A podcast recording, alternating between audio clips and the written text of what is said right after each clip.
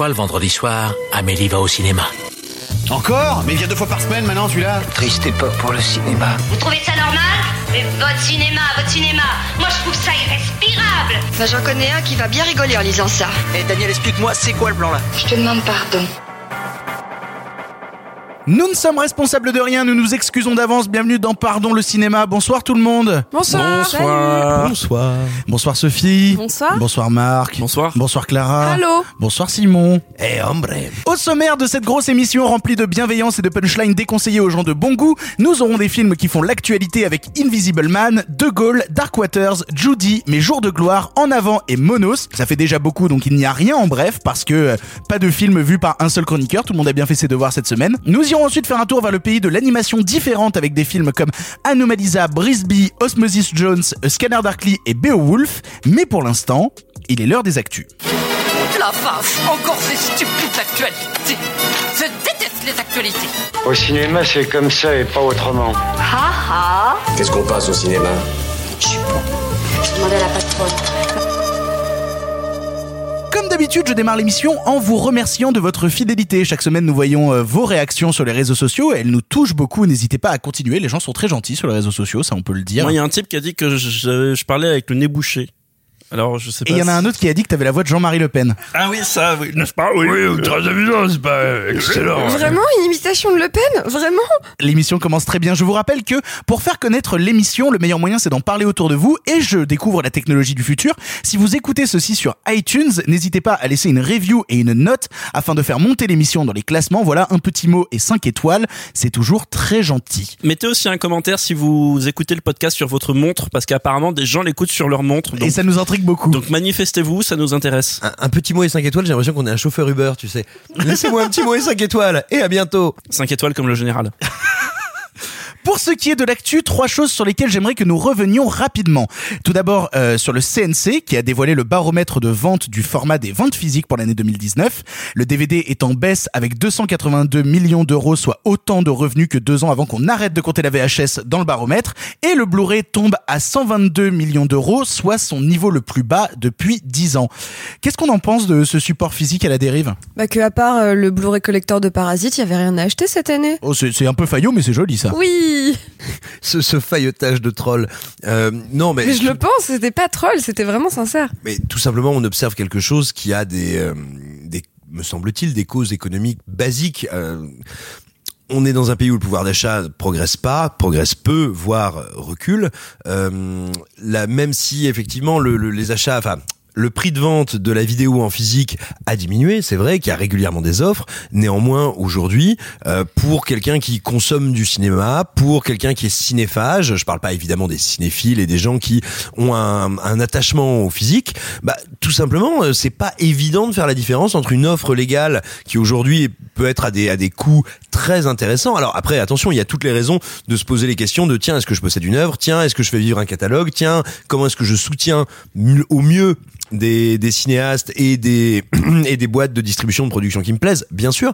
Mais euh, pour euh, pour quelqu'un qui a juste envie de regarder des films, bah c'est pas évident que l'offre physique soit la meilleure. Du moins, ça n'est pas évident au premier abord. Et puis il y a aussi un truc, c'est qu'on est en train d'arriver avec une, sinon une génération et demie qui n'a pas, on va dire, été euh, éduquée d'un point de vue affectif, je veux dire, hein, euh, pas une question de bien ou de mal, mais qui n'a pas grandi avec l'évidence VHS ou quoi que Oui. ce soit, oui. euh, voilà, moi, moi je sais que même si euh, les offres légales numériques m'intéressent, ayant grandi avec les VHS, les, les laserdiscs, les DVD, je- les films qui me plaisent énormément, que je veux soutenir, euh, ou quand je suis bourré, eh ben j'achète du support physique. Et bah tu vois, c'est euh, la majorité des réactions que j'ai eues sur les réseaux sociaux quand j'en ai parlé. J'ai eu beaucoup de gens qui me disent je vois pas l'intérêt de payer euh, 15 balles euh, un DVD quand euh, pour euh, moins cher que ça, je peux avoir tout un catalogue sur Netflix. Oui, mais le catalogue Netflix ne t'appartient pas, connard. Euh, non, mais c'est un truc qui m'énerve profondément. Et surtout, euh, il y a de la désinformation à mort sur oui. Et puis je comprends que le Blu-ray se casse la gueule parce que le Blu-ray c'est plus cher que le DVD. Et donc du coup, je suis allé faire une recherche sur Amazon et tous les prochains films qui vont sortir. Donc je parle des Misérables, je parle de Portrait de la jeune fille en feu, je parle de tous ces films-là sur Amazon. Tu les trouves au même prix en DVD et en Blu-ray. Donc il y y a, y a tout un système de consommation qui est pas rentré dans l'esprit des gens, j'ai l'impression. Les premiers DVD étaient hors de prix, le laserdisc pareil. euh, et le Blu- après, oui, le Blu-ray 4K c'est très cher, mais euh, le saut vers le Blu-ray 4K. Alors déjà, le Blu-ray a pas marché, c'est pas imposé. Et Ah, le et, saut. et puis le Blu-ray 4K, c'est vraiment pour une niche euh, dont, dont je fais partie parce qu'on est trois à Paris à le faire. Mais je sinon, c'est pense tout, que quoi. le Blu-ray c'est destiné à une niche, c'est-à-dire que si tu as envie de regarder un film, si toi ce que tu veux c'est regarder un film, la démarche en plus la démarche euh, avec du temps qui consiste à dire je vais faire l'acquisition du film, il faut soit que je sorte de chez moi pour l'acheter, soit que je le télécharge de façon gratuite ou alors que je le fasse venir jusqu'à moi. Il y a aussi un truc si tu veux juste le regarder une fois, euh, de différence de coût, de différence de temps, de différence d'implication, pour encore une fois un film que tu as envie de regarder. Et puis, et puis, il y a eu un, un choix industriel un peu particulier. C'est-à-dire qu'en France, comme il y avait eu un certain succès du DVD, euh, les acteurs du marché ont très longtemps hésité à se dire, bah, ce film-là, je ne le sors qu'en Blu-ray. Je, je- en Blu-ray. Je ne le sors qu'en Blu-ray et euh, pas en Blu-ray et en DVD, puis en DVD un peu moins cher. Et tu vois, la différence de prix euh, euh, mythique que tu viens de d'évoquer, pendant très longtemps, elle a été vraie. C'était moins cher d'acheter un film. Enfin, un, un Il y film avait qui 5 venait de euros de différence, à peu près. Mais, mais pour plein de gens, c'est énorme, 5 Ouais, euros. non, mais différence. sais, oui, non, Oui, mais moi, ce qui me tue, hein. c'est qu'il y a des jeunes qui sont constamment dans la recherche de la plus grosse qualité, de la technologie, etc. Je ne comprends pas que de la part d'un public jeune, on continue d'acheter des DVD qui sont en, 500, euh, en 576p, alors que tous les DVD, enfin tous les Blu-ray aujourd'hui sont en 1080p. Mais parce que Je trouve des habitudes de, quoi. Là, on t'as des rentre- habitudes de consommation. Là, on rentre déjà dans genre vraiment de la technique et de la consommation d'images. Encore une fois, comme le disait Clara, quand c'est juste pour regarder un film, euh, le consommer euh, de manière unique et pas euh, euh, sacraliser l'objet, c'est normal que les gens se tournent un peu vers euh, d'autres manières de consommation. Sauf le Blu-ray collecteur de Parasite. Exactement. Non, mais j'allais venir juste sur le, le- la notion de Blu-ray collector que je vois souvent, mais partir très vite. Bon, peut-être que j'ai un cercle d'amis qui est extrêmement Parce que c'est des collectionneur. tirages dérisoires. Mais hein. c'est des tirages dérisoires, mais euh, ça crée euh, une appréciation de, de l'objet et, euh, et du fait que ça, ça va t'appartenir, Mhm. euh, cette collection plus belle. Et ça me rappelle un peu ben, ce qui s'est passé avec le retour du, du vinyle. Et j'ai un, un, o- j'ai un objet genre un peu...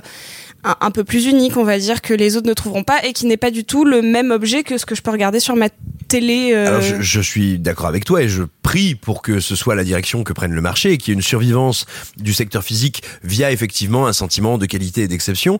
Mais il me semble qu'il y a deux différences fondamentales. Déjà, il y avait une mythologie du vinyle disant c'est un meilleur son, c'est un son plus doux, plus organique à l'oreille qui euh, alors qui pourrait tout à fait se on va dire se se- se- s'argumenter sur les supports physiques mais qui n'existe pas il n'y a pas de mythologie du le support physique pour le cinéma est meilleur on pourrait bien sûr le discuter, mais mais c'est pas inscrit, on va dire, dans une pensée populaire. C'est-à-dire que moi, tu vois, tout connement, je suis gamin, je vois The Rock de Michael Bay, j'entends euh, Nicolas Cage dire, mais bien sûr, j'écoute des vinyles, le son est bien meilleur. Il n'y a pas comme ça de représentation dans l'inconscient collectif du le Dans physique c'est bien Allen. meilleur. C'est faux en fait. hein. Mais, dans mais- un Woody Allen, il y a un truc comme ça.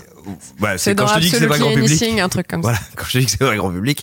Et, et en plus de ça, euh, faire entendre aujourd'hui à quelqu'un qui a 20 ans, qui a toujours connu l'immédiateté, le téléchargement euh, légal ou illégal d'ailleurs, euh, et le zapping, ou en tout cas la possibilité du zapping, lui faire entendre ce qui nous nous a été inculqué euh, de- depuis notre plus tendre enfance, ça me paraît pas évident du tout.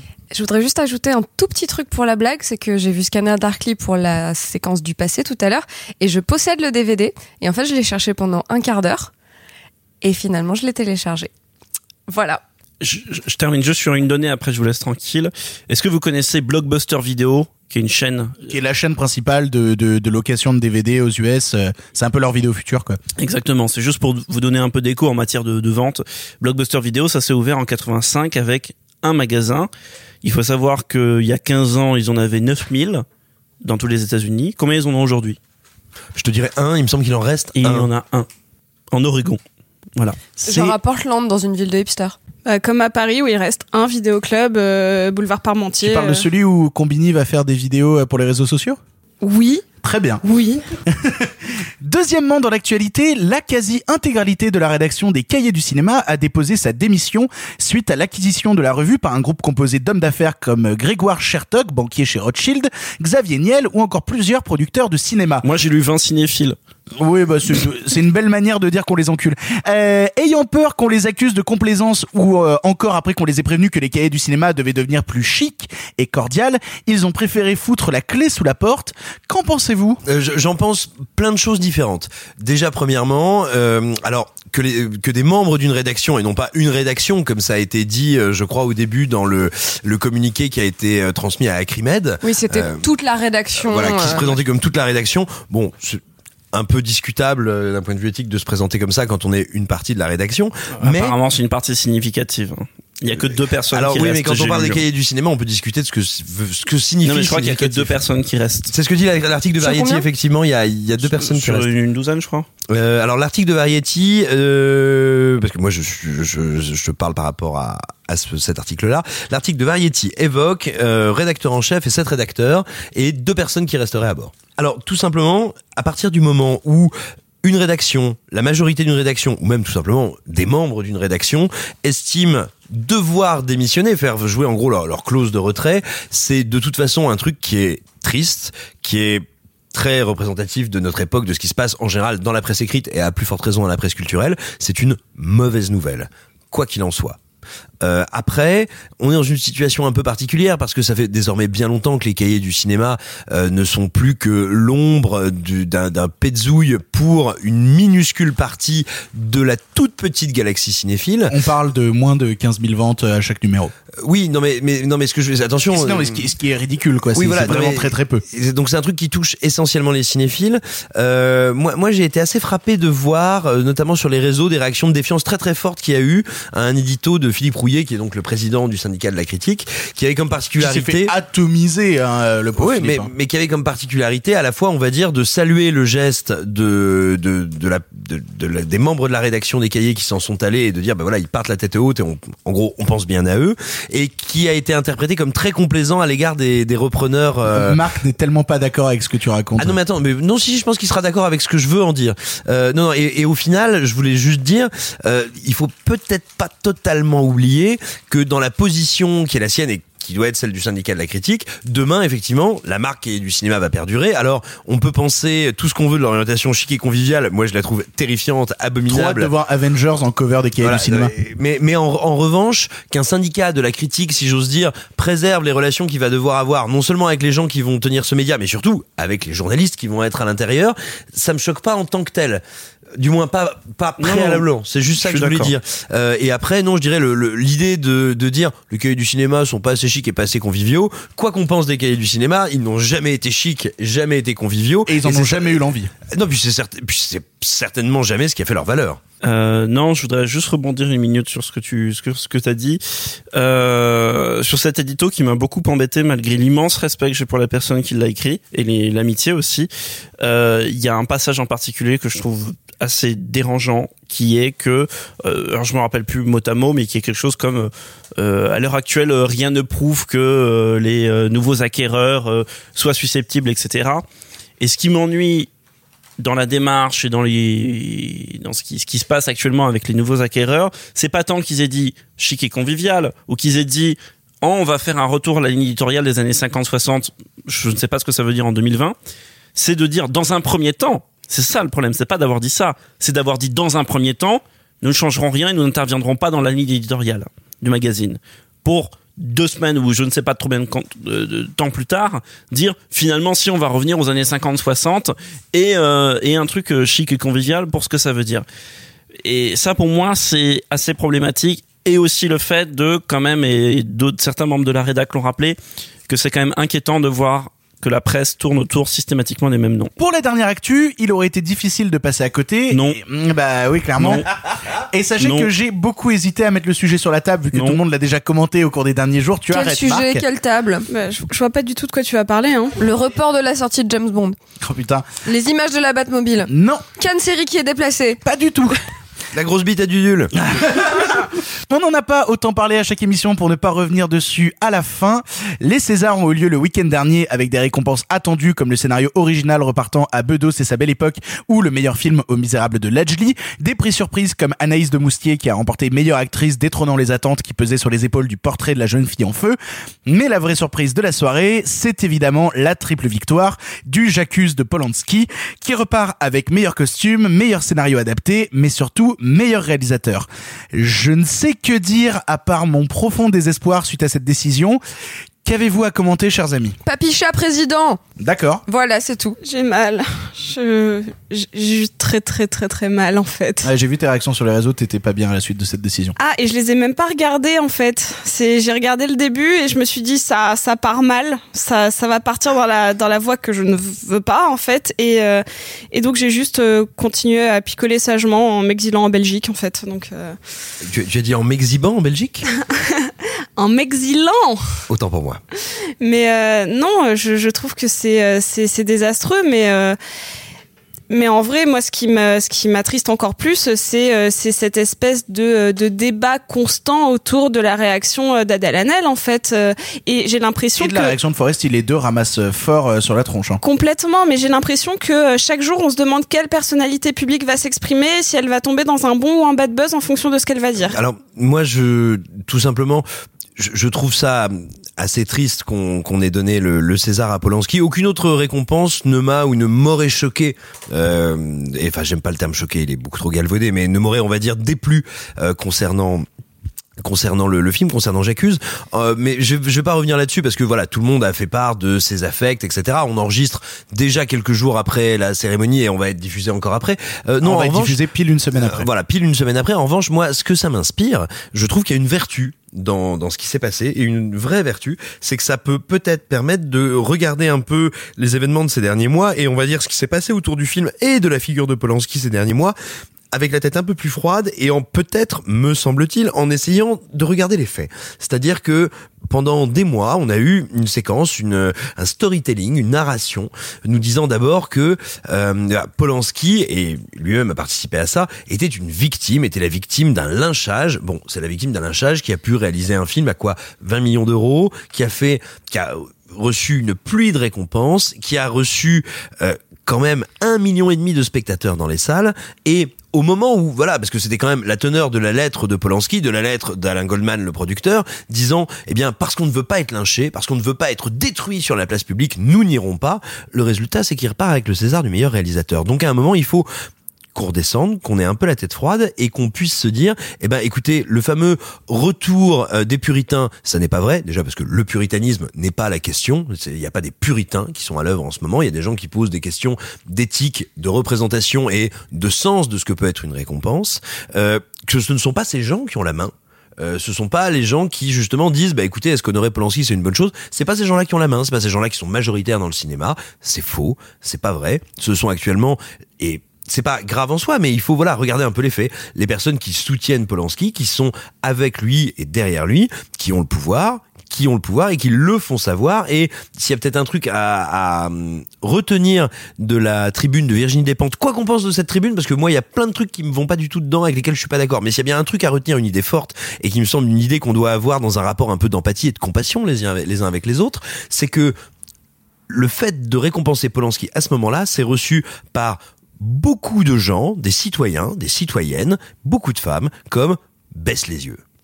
Et ça, c'est un problème, me semble-t-il. Et je trouve que la récompense de Polanski permet un peu de prendre un peu de recul et de se dire, mais c'est pas vrai que Polanski est lynché, c'est pas vrai que Polanski est détruit, c'est vrai que Polanski est traîné dans la boue. Il est encore dans une position qui est une position de mise en avant et de célébration. Et prétendre le contraire et moi c'est ce qui m'embête dans la prise de position de Lambert Wilson qui en gros dit on a été minable c'est terrible mon dieu regardez ce qu'on fait à cet homme ça n'est pas vrai ce qu'on fait à cet homme c'est qu'on lui donne du budget c'est que le public le suit et qu'on le récompense Est-ce que vous avez quelque chose à ajouter?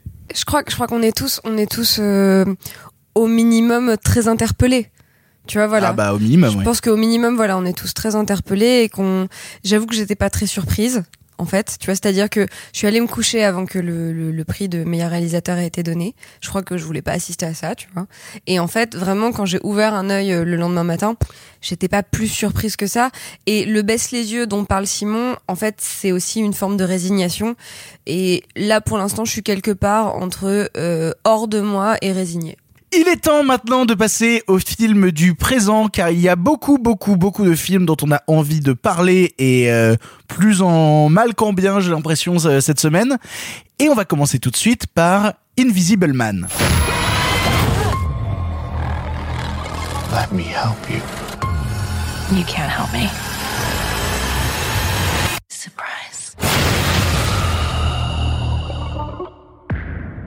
Invisible Man, relecture du mythe de l'homme invisible par l'écurie Blumhouse, réalisé par le talentueux Leigh Whannell à qui on doit déjà Upgrade ou les scénarios de Saw ou Insidious, nous met en scène la Elizabeth Moss bien connue par The Handmaid's Tale dans un rôle de jeune femme harcelée par son ex-petit ami immense pervers narcissique qu'elle voit partout autour d'elle, alors qu'il a l'air parfaitement invisible. Clara, toi qui nous parles sans cesse des bienfaits du divertissement, qu'as-tu pensé de ce long métrage? Ouah, la transition. Euh, moi, j'allais partir sur le Dark Universe, sur les Universal Monsters, mais ok, ok, si tu veux. Alors, ce film est une merveille. à chaque émission. chaque fois. Euh, alors donc, juste pour refaire un petit récap, Universal essaie de ressusciter, c'est non pas une franchise, mais une espèce de licence euh, qu'ils ont et qu'ils ont développée euh, euh, au cours du XXe siècle sur une, le cinéma de monstres. C'est-à-dire que euh, dans les années euh, 10, 20, 30, 40, 50, 60, Universal a fait des cycles, ça venait un peu par vague, euh, de films de monstres avec Frankenstein, l'homme invisible, le loup-garou, la créature du lac noir. Marc est en train d'acquiescer à côté de moi, j'ai l'impression de pas complètement dire une connerie. Je me sens un peu adoubée. C'était pas qu'on faisait des bons films en plus. alors Mais je c'est- suis assez d'accord. Je suis assez Bah, T'avais quel âge à cette époque-là? 30, 40, je sais plus trop. C'est l'époque où il a eu ses premiers enfants et donc il pouvait les emmener au cinéma comme ça. Très sympa. Euh, Savais-tu qu'à l'époque il y avait des manivelles encore sur les caméras? Je pense- je prends super cher. Essayez de deviner l'âge de Marc dans les commentaires. T'es pas prêt, j'en ai deux trois pour ta gueule après. Et donc du coup depuis quelques années, euh, Universal essaie un peu de relancer euh, ses franchises des Universal Monsters euh, dans le Dark Universe. Tu peux mettre de la reverb si tu veux. Et ils ont fait il y a quelques années Dracula Untold, qui a été un four abyssal. Puis ils se sont tentés sur La momie avec Tom Cruise, qui a été un four abyssal. Et là euh, arrive Invisible Man, qui ça marche comment au box-office? Alors je crois que ça marche pas mal, si bien que il va y avoir une suite qui va s'appeler Invisible Woman. Non, non, non, non, non, attention, attention. Non, alors Ah. oui, ça marche pas mal, ça marche pas mal. Alors il faut savoir s'il y a des, s'il y en a qui nous suivent qui sont un peu accros aux chiffres du box-office. Euh, attention, c'est pas des chiffres de blockbuster, c'est une production, une coproduction euh, Universal et Blumhouse. C'est plutôt un petit que, film. Voilà, Blumhouse a appliqué sa méthode, c'est-à-dire que le film a coûté, je sais plus, c'est 5 ou 7 millions de dollars, mais pour une production américaine de cette ampleur, Donc 4 c'est- millions pour l'actrice. voilà, c'est c'est c'est quand même très modeste. Et donc le film a fait je crois sur son premier week-end 29 ou 36 millions de dollars. Ce qui veut dire qu'il va continuer à monter que ça va bien se passer. Et je parle euh, uniquement sur le territoire américain. Donc c'est un film qui va être très rentable. Et attention non la suite n'est pas Invisible Woman. Euh, Invisible Woman c'est un tout autre projet euh, qui n'a rien à voir. Mais effectivement il commence à teaser éventuellement une suite dans cet univers franchise très particulier avec Elizabeth Moss mais qui n'est pas Invisible Woman. Et du coup, qu'est-ce que tu en as pensé, Clara? Et alors, euh, déjà, la pauvre Elisabeth Moss, vraiment, elle a un rôle auquel elle a le droit, à savoir, elle est dans une relation avec des hommes qui sont vraiment très compliqués, qui veulent la mettre enceinte contre son gré, hein, tout le temps. C'est vraiment, elle ne. Et il y a Tu des parles gros... de Mad Men là. hein. C'est la suite de Swallow. Waouh, quel enchaînement Ah, je sais pas quoi. ré- Enfin, je hein. Mais du coup, elle est pas enceinte. Ah si, bon ok. Euh, et en fait, vraiment, euh, comme dans Handmaid's Tale, il y a plein de gros plans très très longs sur elle où elle est pas maquillée, elle a les cheveux sales et elle souffre. Est-ce que c'est la seule actrice d'Hollywood qui accepte ce genre de plan-là Non mais c'est ouf parce qu'en plus bon attends la, la fille est sublime euh, c'est une super actrice Ah, elle- etc. Elle est magnifique. hein. Non non mais vraiment genre dans Tale et dans ce film là qui sont étrangement similaires sur les thématiques euh, vraiment il y a des tonnes de très gros plans sur elle qui souffrent et bon bref donc j'étais un peu désolée pour elle. Est-ce que c'est bien? Je ne sais pas. Franchement j'arrive pas à savoir ce que j'en pense. Par contre, il est vrai que j'ai eu l'impression que le sujet des relations abusives, de la perversion narcissique, des relations toxiques, des maltraitances, de la, violence, conjugale, que c'était un sujet qui avait été assez peu abordé dans le cinéma de divertissement pop puisque c'est ce que c'est, tu vois, c'est un, c'est quand même un film de, un film de grand divertissement euh, pop.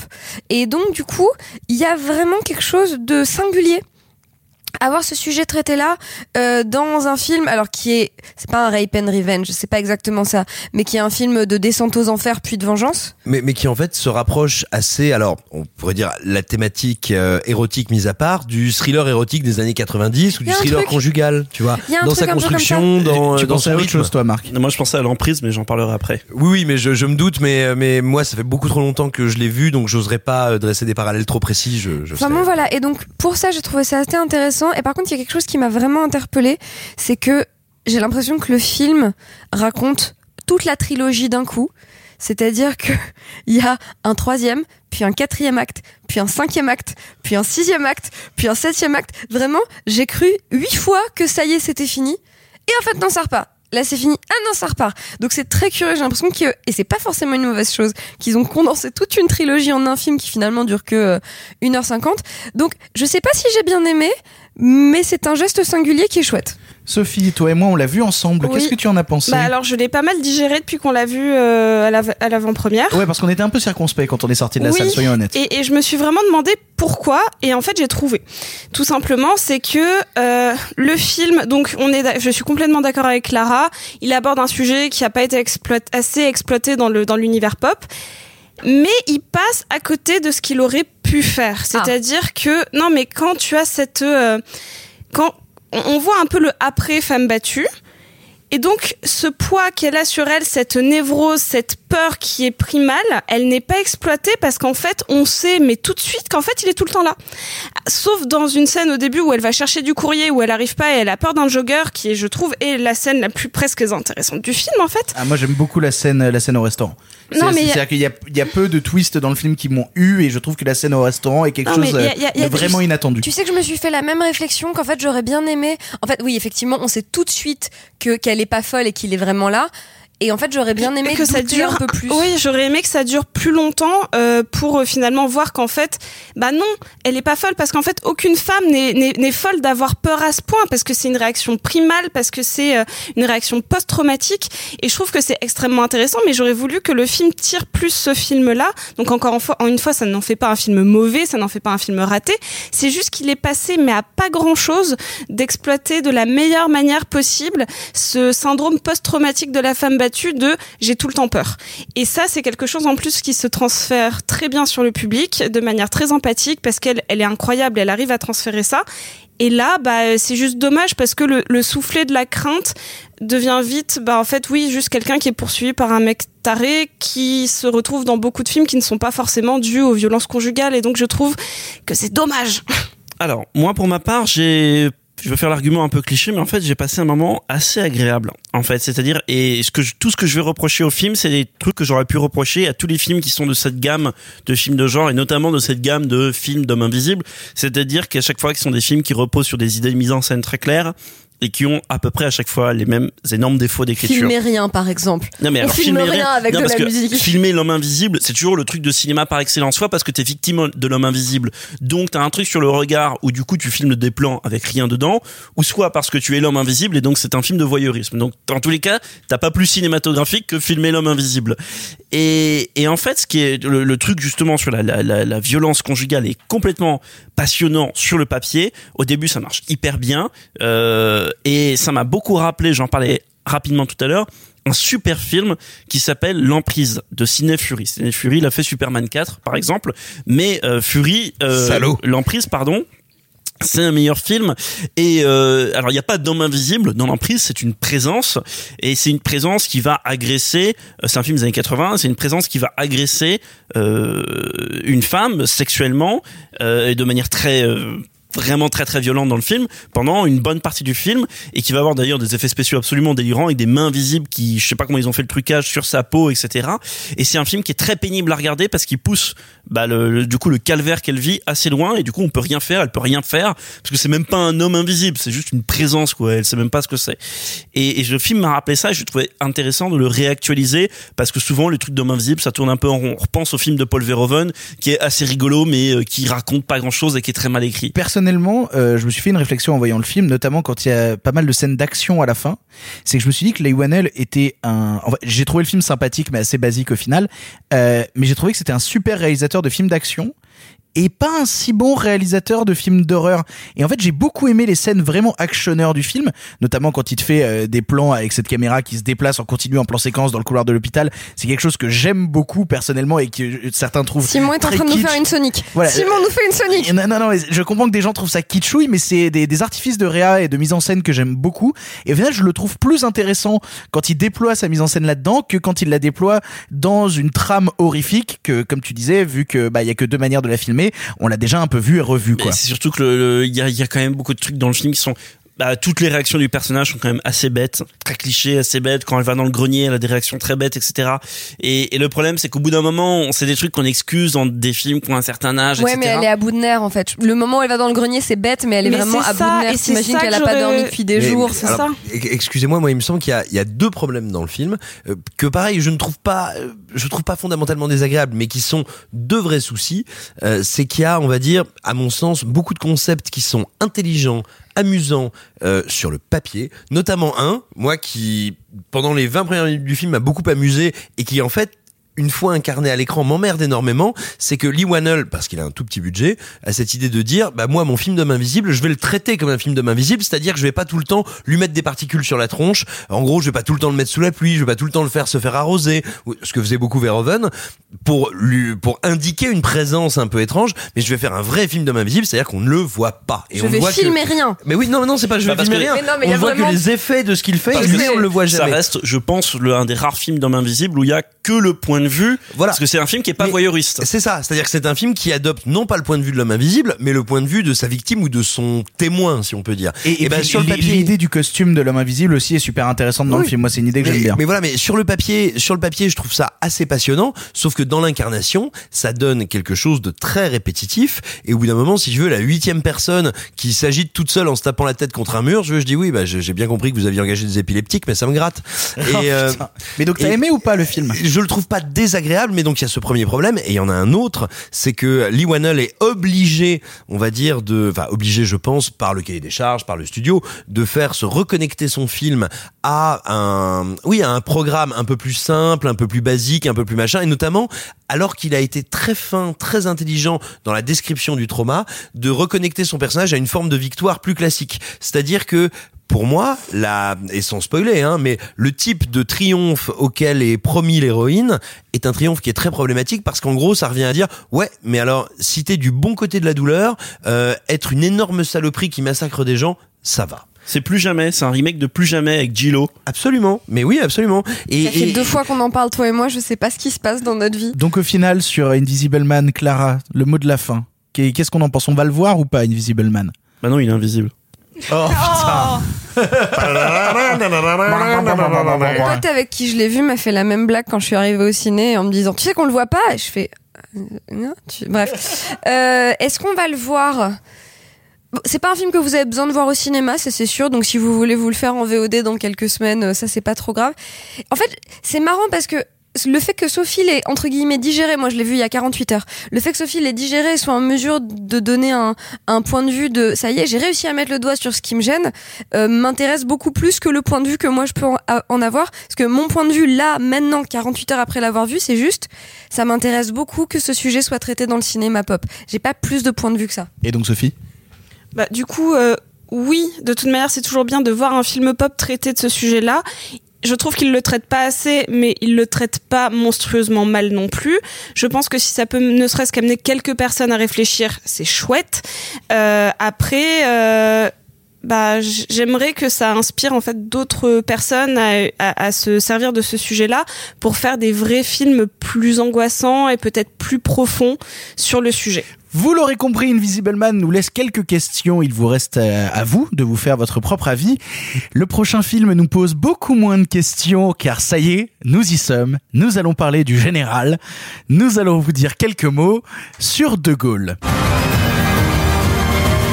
Sachez que vous risquez d'être inquiété à tout moment. On parle de condamnation. Vous êtes dégradé et déchu de la nationalité française. Tu n'as pas le choix, tu dois continuer. Les mots, ce sont les seules armes qui me restent. De Gaulle, réalisé par Gabriel Lebaumin, est le premier long métrage cinéma, et ça me scie les jambes, à se pencher sur le difficile exercice du biopic sur une partie de la vie du général de Gaulle, interprété dans ce cas précis par Lambert Wilson. Ici, il est question de traiter de l'année 1940 et des jours de juin qui ont mené le général à faire son fameux appel. Puisqu'il l'a bien connu et qu'ils étaient au collège ensemble, Marc, tu as la priorité sur ce film.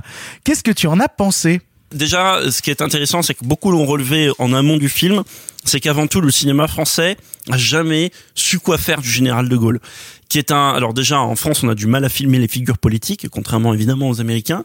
Mais alors particulièrement euh, de Gaulle c'est un truc il apparaît en fait il apparaît à chaque fois en figurant dans les films euh, avec le, le moment le plus sublime entre guillemets qui serait de Gaulle dans l'armée des ombres. Mais pour moi en fait de Gaulle dans le cinéma français c'est Jésus-Christ dans Bénur. C'est le truc immontrable. Enfin pour ceux qui n'ont pas vu Bénur qui est un péplum biblique à chaque fois qu'il y a une apparition du Christ il y a une poutre il y a un bouclier machin qui casse son visage et tout parce qu'on peut pas montrer le Christ et là, c'est pareil. Et sauf que du coup, le film de Gabriel Le Baumin est obligé bah, d'approcher plus ou moins frontalement euh, De Gaulle, mais sauf qu'il continue dans la même logique. Donc on a un film euh, bah, turbo-gaulliste qui, qui sanctifie le général, qui me paraît d'un d'un désuet mais monumental en 2020 qui va du coup s'accrocher à je pense un truc qui est pas fondamentalement intéressant à propos de De Gaulle en l'occurrence qui va l'emmener jusqu'au discours du 18 juin ce qui est très intéressant à lire. Euh, il y a beaucoup de bouquins sur De Gaulle donc c'est très intéressant à lire mais qui est pas absolument intéressant à raconter cinématographiquement.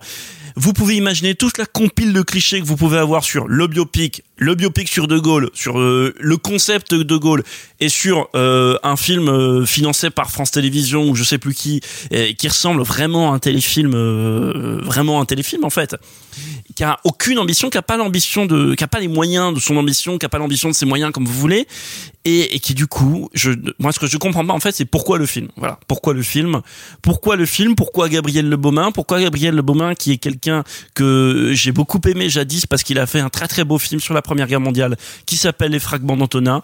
Pourquoi il fait ce film-là? Qu'est-ce que ça raconte en 2020 de faire un film sur le général? Qu'est-ce que ça apporte euh, Même en matière de représentation de la Deuxième Guerre mondiale, je trouve le film pas très intéressant, historiquement bof, on s'en fout. Bah, moi, je peux te dire pourquoi ce film. hein.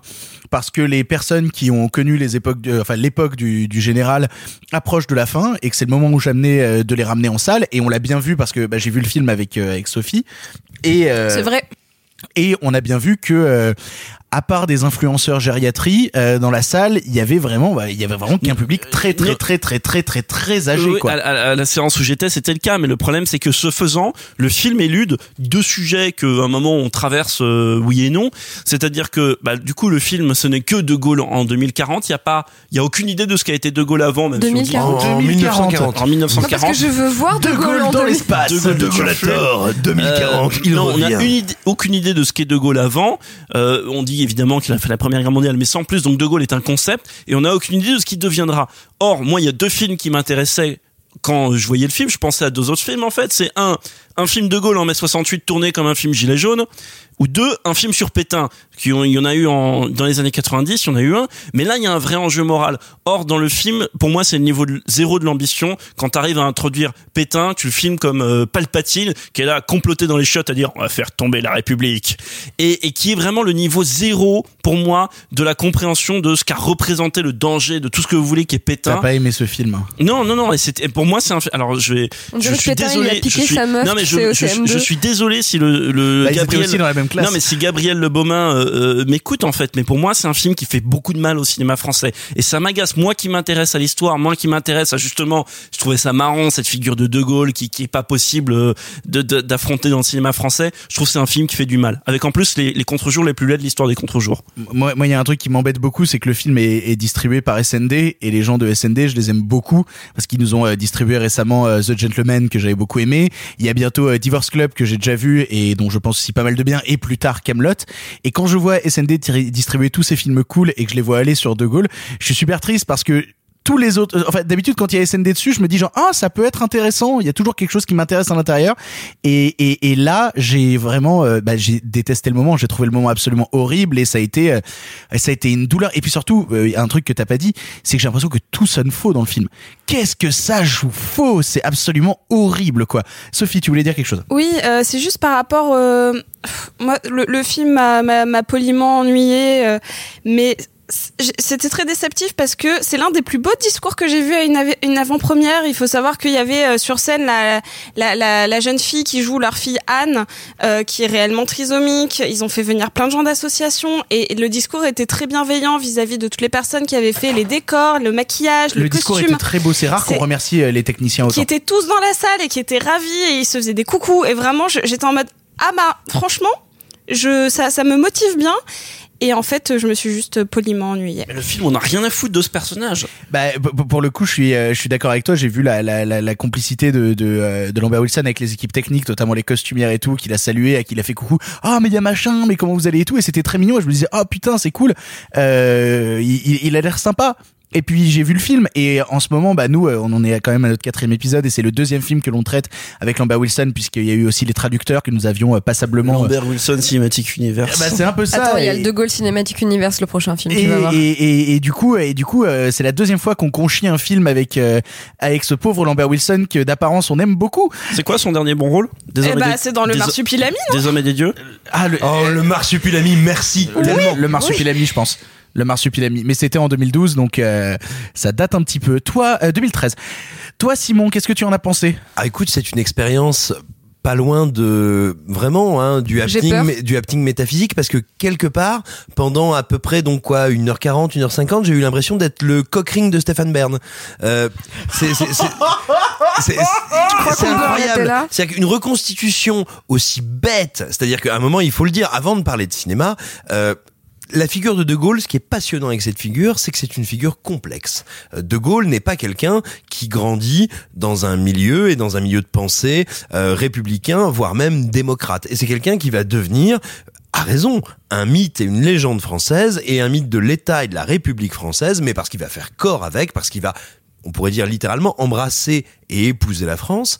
Et ce film ne veut surtout pas parler de De Gaulle, surtout pas parler de ses rapports compliqués, conflictuels, mais qui évoluent et qui se transforment avec l'État, avec le corps social, avec notre pays. Pas du tout. C'est un film qui veut te dire, mais qu'est-ce que c'était bien, qu'est-ce que c'était un héros, qu'est-ce que les autres étaient méchants, qu'est-ce qu'il aimait sa femme, c'était génial. C'est intellectuellement, historiquement, d'une bêtise insondable. Il y a plein de gens qui disent que historiquement, en plus, ça colle pas sur plein de points. Ah non, non, mais c'est une dégueulasserie historique, c'est une vomissure.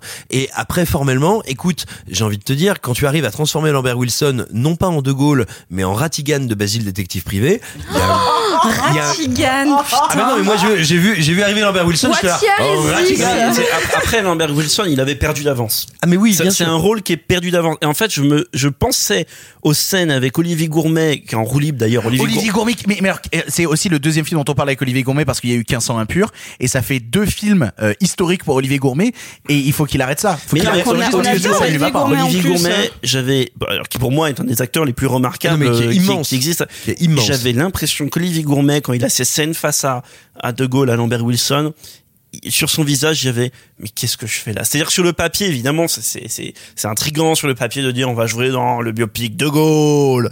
Et sur le plateau, on se retrouve face à Lambert Wilson, sa moustache et son képi, euh, et c'est, je- le film n'a aucune envie d'essayer de faire croire quoi que ce soit et Et, et puis il y a un truc qui est terrible, c'est que dans sa structure, dans ses thèmes, il fait forcément, forcément penser aux heures sombres de Joe Wright parce que c'est l'histoire. Et qui est le pire film de Joe Wright en plus. Donc. Euh, Non mais oui mais alors ça on est d'accord mais néanmoins qu'il y a un film qui essaye de penser cinéma qui essaye de Bah, faire qui a, la qui a au moins les moyens de son ambition. quoi. Non mais voilà, mais c'est ça. Et, et, et puis si tu veux, qui est aussi un film qui a comme point d'orgue un message radiophonique délivré et la comparaison qui est évidente.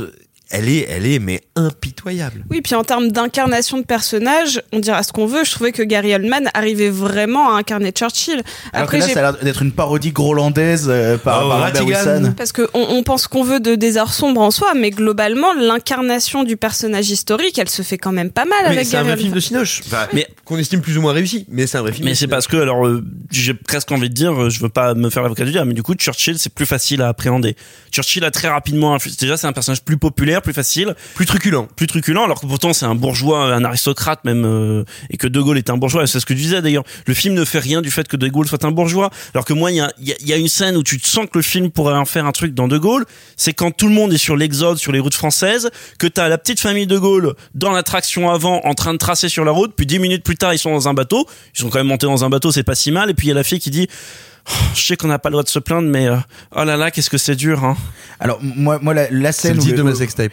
Ah, quel enfer. La- Moi, la, la scène où le film m'a fait vraiment décrocher, c'est la scène de rêve de la femme de Ah De Gaulle, ouais. où déjà elle est à côté de la plage et que t'as ce soldat nazi qui la pointe du doigt comme s'il allait la tuer, et qu'après elle voit toute sa maison envahie par des par des militaires nazis. Et là j'ai dit mais c'est pas possible, mais c'est pas possible. Et en plus ils te font ce tricks à la con de La plage, c'est un Ah, rêve. La plage, c'est un rêve. Quoi La plage, c'est un rêve. Je crois que la plage est dans le rêve aussi parce que les deux les deux scènes. Ah, c'est euh, compliqué comme scénario. hein. Non, mais parce que les, les deux scènes s'enchaînent, donc euh, moi j'ai vraiment eu l'impression que la, la scène de la plage était dans le rêve, et je trouve ça, mais oh là, en, en fait, c'est la première fois où, où- où j'ai eu envie de dire à un film, je crois qu'on a compris que les nazis étaient méchants. Je crois que vraiment qu'on a compris. Est-ce qu'on peut euh, avancer et faire Pourtant, notre Jojo Rabbit avait tout chamboulé chez moi sur le point de vue des nazis. Je sais plus quoi penser. Où sont les plumes? En résumé, Marc, est-ce qu'on va voir de Gaulle Non, on va pas voir De Gaulle. Par contre, faites-moi plaisir. Trouvez en DVD les fragments d'Antonin. C'est un très beau film sur un traumatisé de la Première Guerre mondiale, sur la marginalité, sur la maladie mentale, etc. Ce qui donne d'ailleurs à penser qu'on aurait pu faire aussi un super De Gaulle avec juste sa femme Yvonne et sa fille trisomique, avec justement son envie de lui créer un havre de paix alors que le monde est en train de s'é- s'é- s'écrouler autour d'eux, ce qui aurait été complètement cohérent avec ce que racontent les fragments d'Antonin, avec du coup De Gaulle hors champ. Et là, bah non, bah du coup on fait De Gaulle, on fait le général. Et puis, et puis, il y a un truc qui est terrible, je- enfin, je- si je puis me permettre. Ce qui est fascinant avec De Gaulle, c'est que c'est cet être qui est physiquement gigantesque, mais qui a toujours l'air fragile, qui a un verbe haut, mais une voix humble et brisée. Enfin, c'est un, c'est un homme de paradoxe. Et le film, plutôt que d'essayer de trouver une manière de capturer ça, bah, préfère bah, dire en gros à Lambert Wilson, vas-y Lambert, fais-moi ton Wilson. Et, c'est très triste. Vous l'aurez compris, nous ne vous encourageons pas à aller voir De Gaulle en salle et de toute manière, nous n'étions sûrement pas le public cible. Ça fera sûrement plaisir Ah, à... moi aussi, hein. Le général, euh, Ah bah c'était tu l'as bien connu évidemment. Donc voilà, si vous êtes comme Marc et que vous avez dépassé la centaine, vous pouvez aller voir le film sans problème pour les autres. Nous vous conseillons plutôt de vous tourner vers le prochain film dont nous allons vous parler, à savoir Dark Waters. The system is rigged. They want us to think it'll protect us. We protect us. We do.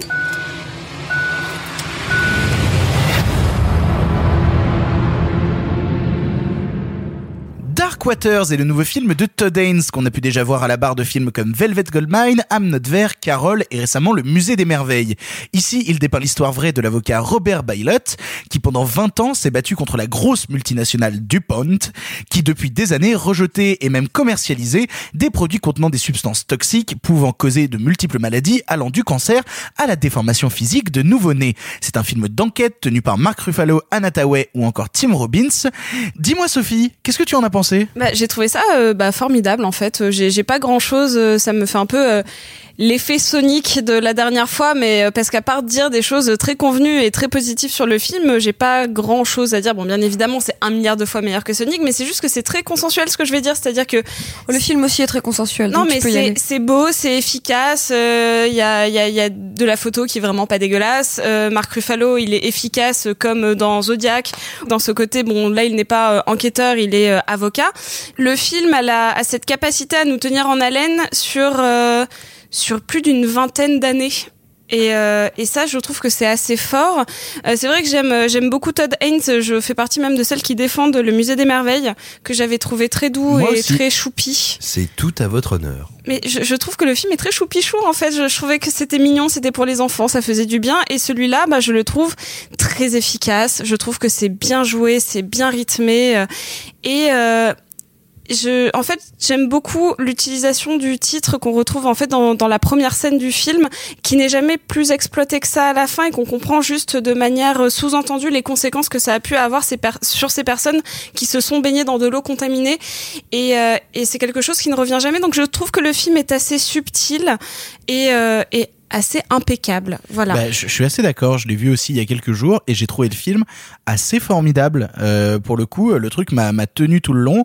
Euh, les twists du film. En fait, j'aime bien les films d'enquête. Donc euh, globalement, euh, le truc m'a m'a m'a vraiment tenu. Euh, je, je cale un mot d'ailleurs parce qu'on parle de Mark Ruffalo, mais je trouve Anna Tawai dans le film absolument formidable. Et il y a deux scènes qu'elle vole, mais avec un talent C'est assez drôle dingue. parce que tout le début du film, je me suis dit, purée, c'est drôle de prendre euh, Anna Tawai, genre pour vraiment limite un, un caméo. Enfin, elle est vraiment en, en sous sous sous figurante. Puis en effet, elle a deux scènes qui sont tellement importantes euh, dans sa dans la relation euh, que que Mark Ruffalo, enfin le personnage euh, de Rob Bailott a avec sa famille, avec sa femme et les conséquences que cette enquête peut avoir peuvent avoir sur sa vie. Euh, que en fait, oui, c'était bien de prendre une, une actrice du- de l'envergure d'Anna Tawai pour le faire. Ouais, je suis d'accord. Alors, moi, il y a j'ai l'impression en fait que ce que vous décrivez, je suis d'accord avec vous, mais c'est seulement une partie du film. C'est-à-dire que dès qu'il sort de l'investigation, dès qu'il sort de l'enquête pure, euh, il fait un film incroyablement anxiogène qui est pris, tu vois, tu parlais de Dark Waters, dans une gang.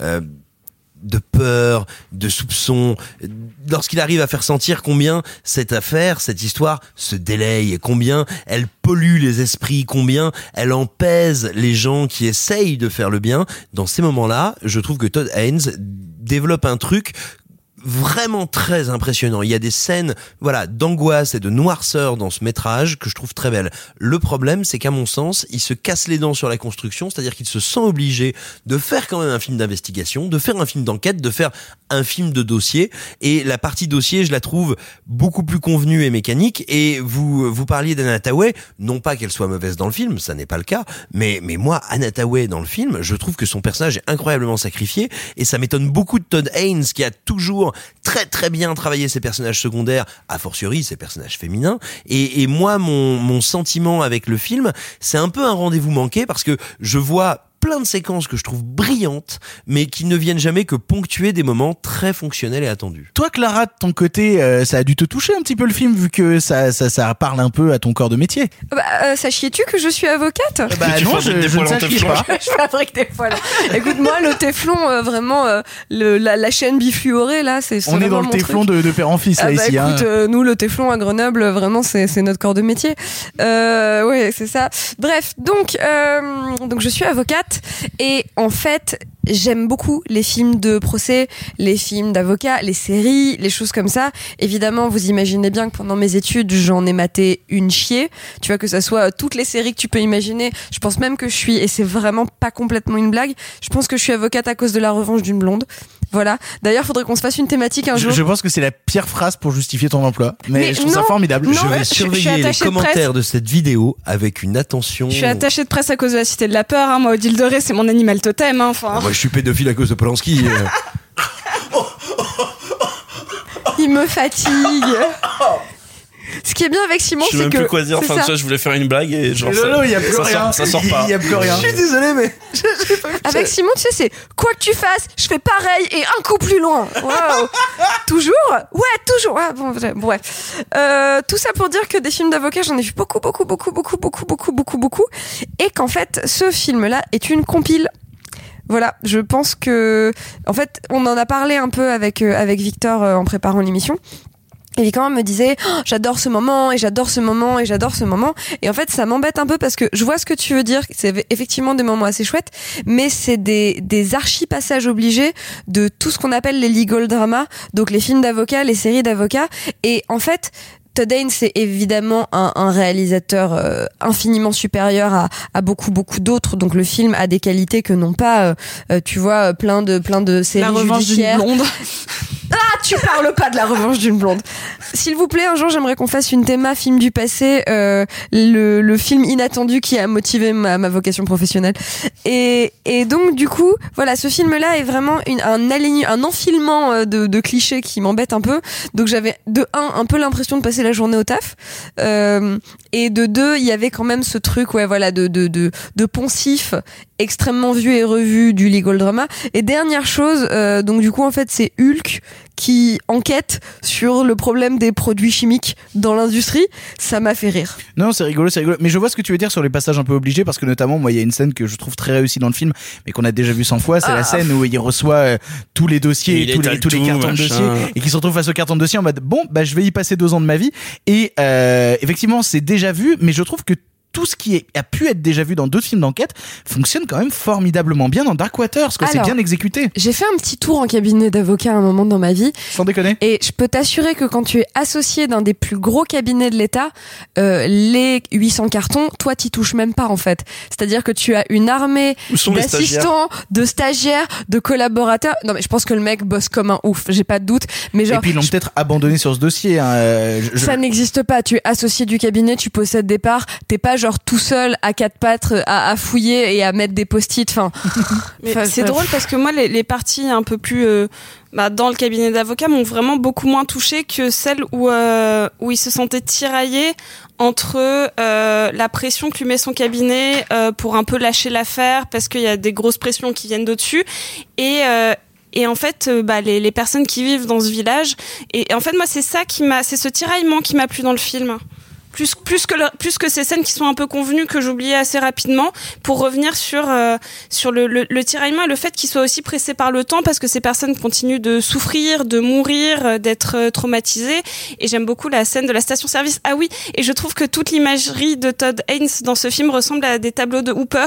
Et, et ça j'aime vraiment ça dans, dans ce portrait de, de l'Amérique un petit peu euh, dans, sur l'évolution de l'Amérique. Et, euh, et je trouve ça très Qui est à beau. 80% dans les coupes de cheveux de Anna Tawai.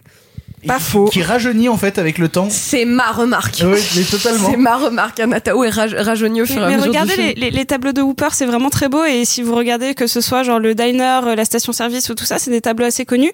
Mais il a réussi à le transformer, à le mettre à l'image de manière très douce et très réaliste. Et toi enfin Marc, qu'est-ce que tu en as pensé? Euh, je trouvais, en fait, j'imagine euh, Todd Haynes face à son sujet euh, qui est Spotlight le retour et qui justement No va, essayer, shit. va essayer de faire une sorte d'anti. Qui est plus intéressant que Mais Spotlight. justement, laisse-moi terminer, mais qui va essayer de faire une sorte d'anti-spotlight. C'est-à-dire qu'on va retrouver à peu près les, les mêmes, certains des mêmes défauts qu'il y a dans Spotlight, sauf que lui, évidemment, va injecter de la vraie mise en scène, une vraie esthétique, euh, des vrais personnages que n'a pas Spotlight, parce que le- dans Spotlight, les personnages sont des concepts, ce ne sont pas des personnages. Là, on a des vrais personnages. Et en fait, je trouve que le film est un bel éloge du classicisme, euh, avec comment se dépêtrer avec, en maîtrisant une mise en scène classique, de cette, de cette, je suis totalement d'accord pour le côté euh, euh, compile. C'est-à-dire qu'il n'y a aucun moment de l'enquête ou de, de l'affaire, appelez ça comme vous voulez, que vous n'avez pas déjà vu dans un film similaire. Vraiment. Et le film n'apporte strictement rien là-dessus. Sauf à la rigueur, peut-être euh, la relation assez ambiguë qu'il a au début avec Dupont euh, et son pote chez Dupont. euh, Dupont. Dupont. Voilà. Mais et de l'autre côté, voilà. Donc je, je trouvais le film voilà totalement dépourvu de la moindre originalité là-dedans. Je me suis laissé évidemment embarquer parce que l'histoire en elle-même est assez fascinante, on va pas se mentir. Ah, c'est super Et puis intéressant, on va filmer et puis on va filmer une Amérique profonde, etc. Et puis on met une esthétique de post-apo dans euh, dans le, cette West Virginia, etc. West Virginia. Voilà, donc on va pas se mentir, il y a quand même un côté très plaisant qu'on ne pouvait pas retrouver dans Spotlight, qui se passe essentiellement en ville et qui a pas d'esthétique, et, et, et, et qui a aussi, euh, là vous en parliez, il y a quand même deux trois moments assez beaux pour les seconds rôles. Alors je trouve que c'est un film où Mark Ruffalo est assez en retrait. Euh, moi qui, qui est un acteur que j'aime beaucoup, euh, qui était lui en second rôle capable de voler la vedette dans Foxcatcher par exemple. D'ailleurs, je me demande si le personnage de Steve Carell dans Foxcatcher s'appelle pas Dupont. Et voilà. Dupont. Et, et qui là se fait voler la vedette tour à tour, soit par Anna soit par Tim Robbins, qui a très peu de séquences dans le film ou très peu de séquences marquantes, mais que je trouve assez remarquables. Et il y a Chidi aussi Et de The Chidi Good qui Place. est condamné à jouer Chidi. Totalement. Et... Envie de savoir. Et du coup, Sophie, on va le voir ou on va pas le voir en salle ce film? On va carrément voir le film parce que euh, c'est euh, même si ça ne change pas votre vie parce qu'encore une fois il y a pas mal de choses qui ont déjà été reprises dans d'autres films. Todd Haynes se le réapproprie aussi et a réussi à en faire un objet en tout cas qui va vous passionner. Mais sinon, enfin, c'est pas la peine de le voir. Envoyez-moi une candidature pour un stage, hein, ça sera pareil. Nous allons avancer et nous allons retourner dans le monde merveilleux des biopics après De Gaulle. Euh, nous ne parlons pas de, du général, mais euh, de la générale. Je sais pas où je vais avec cette transition, euh, puisque nous allons parler de Judy. Do you take anything for depression? Four husbands. Didn't work. There's a You won't forget me, will you? Promise you won't. Judy, biopic sur la vie de l'actrice et chanteuse Judy Garland, est réalisé par Rupert Gould et avec dans le rôle titre Renée Zellweger qui a Et déjà remporté euh, et sa prothèse et qui a déjà remporté plus de 20 prix dans ce film dont le Golden Globes, le BAFTA ou bien entendu l'Oscar de la meilleure actrice. Entre amphétamine, carrière brisée et enfance formatée, nous découvrirons une autre part de l'actrice cultissime du magicien d'Oz. Et une fois n'est pas coutume, chers amis, j'aimerais bien commencer sur ce film. Si ça ne vous dérange pas, ça ne dérange personne, c'est bon, tout va bien? Je peux y aller? bon. Merci.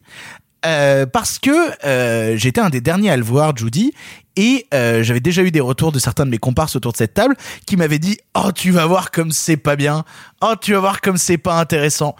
Et donc du coup, bah, je me suis posé avec avec Clara et avec euh, ma meuf euh, hier pour le voir, et bah on a beaucoup aimé. Oui. C'est-à-dire qu'on on a eu une discussion avec ma meuf à la sortie du film où elle me disait je comprends pas pourquoi les gens aiment pas le film parce que oui c'est très classique, oui c'est un peu le, le film à Oscar typique avec l'actrice qui a des tics et qui joue euh, un personnage complètement désœuvré, mais le film m'a emporté. Il y a certaines scènes que je trouve extrêmement touchantes. Je trouve les scènes musicales extrêmement réussies. Et malgré que ce soit d'un classicisme certain et donc que pour certains ce soit vu, revu et re-revu. Et corrigé Oh, joli. Eh ben, je trouve le tout tout de même euh, assez euh, assez sympathique. C'est-à-dire que je me suis pas ennuyé à un seul instant. J'avais envie de voir un petit peu où ça allait. Ça m'a permis d'apprendre euh, parce que moi, moi, euh, espèce de, de naïf d'influenceur, euh, je ne savais pas que Liza Minnelli était la fille de, de Judy Garland. Et, et vraiment en voyant le film, j'ai fait mais sérieux, sans déconner. Et de Vincente Minelli. Exactement. Ça, je sais pas qui c'est. Qui est Vincente Minnelli Bah, Merci. le- Bah, c'est le... un- Ah, t'as ah, ah, t'as pas de fiche là-dessus, hein Alors, Et donc Thérèse Raquin, du coup. c'est le réalisateur d'un Américain à Paris, je me trompe pas? C'est ça, c'est le réalisateur d'un Américain à Paris. Et de plein de grandes comédies musicales avec Jane Kelly, etc. Mais Et- du coup, et- la roue de Abel Gans. Mais du coup, ouais, moi, dès la première scène, j'étais emporté, notamment par ce, ce long plan séquence qui la suit, elle, d'abord en gros plan, puis qui va se balader après dans les décors de Oz et tout. Je trouve qu'il y a plein d'idées comme ça, un peu formelles, un peu esthétiques, qui me, qui me plaisent bien, qui me font croire à l'histoire. Et je trouve que euh, Renée Zellweger n'a pas démérité son prix euh, de meilleure actrice parce que elle tient le film à bout de bras dans des scènes qui sont parfois assez intimistes, comme la scène où elle va euh, prendre le dîner chez, euh, chez deux, chez deux admirateurs. Et, et je trouve ça beau, je trouve ça touchant. À la limite, moi, le, le personnage qui m'insupporte, c'est celui de son petit ami euh, très jeune que je trouve euh, vraiment euh, Un stupide à acteur mourir. récurrent d'American Horror Story d'ailleurs. Ben, je, trou- je trouve vraiment ce, ce, ce personnage stupide à mourir. Euh, mais voilà, dans les, les scènes musicales m'emportent parce que je lui, je lui trouve de la force. Les scènes euh, intimistes m'emportent parce que je, je lui trouve de la douceur. Et euh, je sens que vous allez démonter ce film et que ça va me rendre très triste parce que euh, parce que personnellement, j'encouragerais bien les gens à aller voir Judy parce que je trouve ça vachement bien. Toi, Marc, qu'est-ce que t'en as pensé?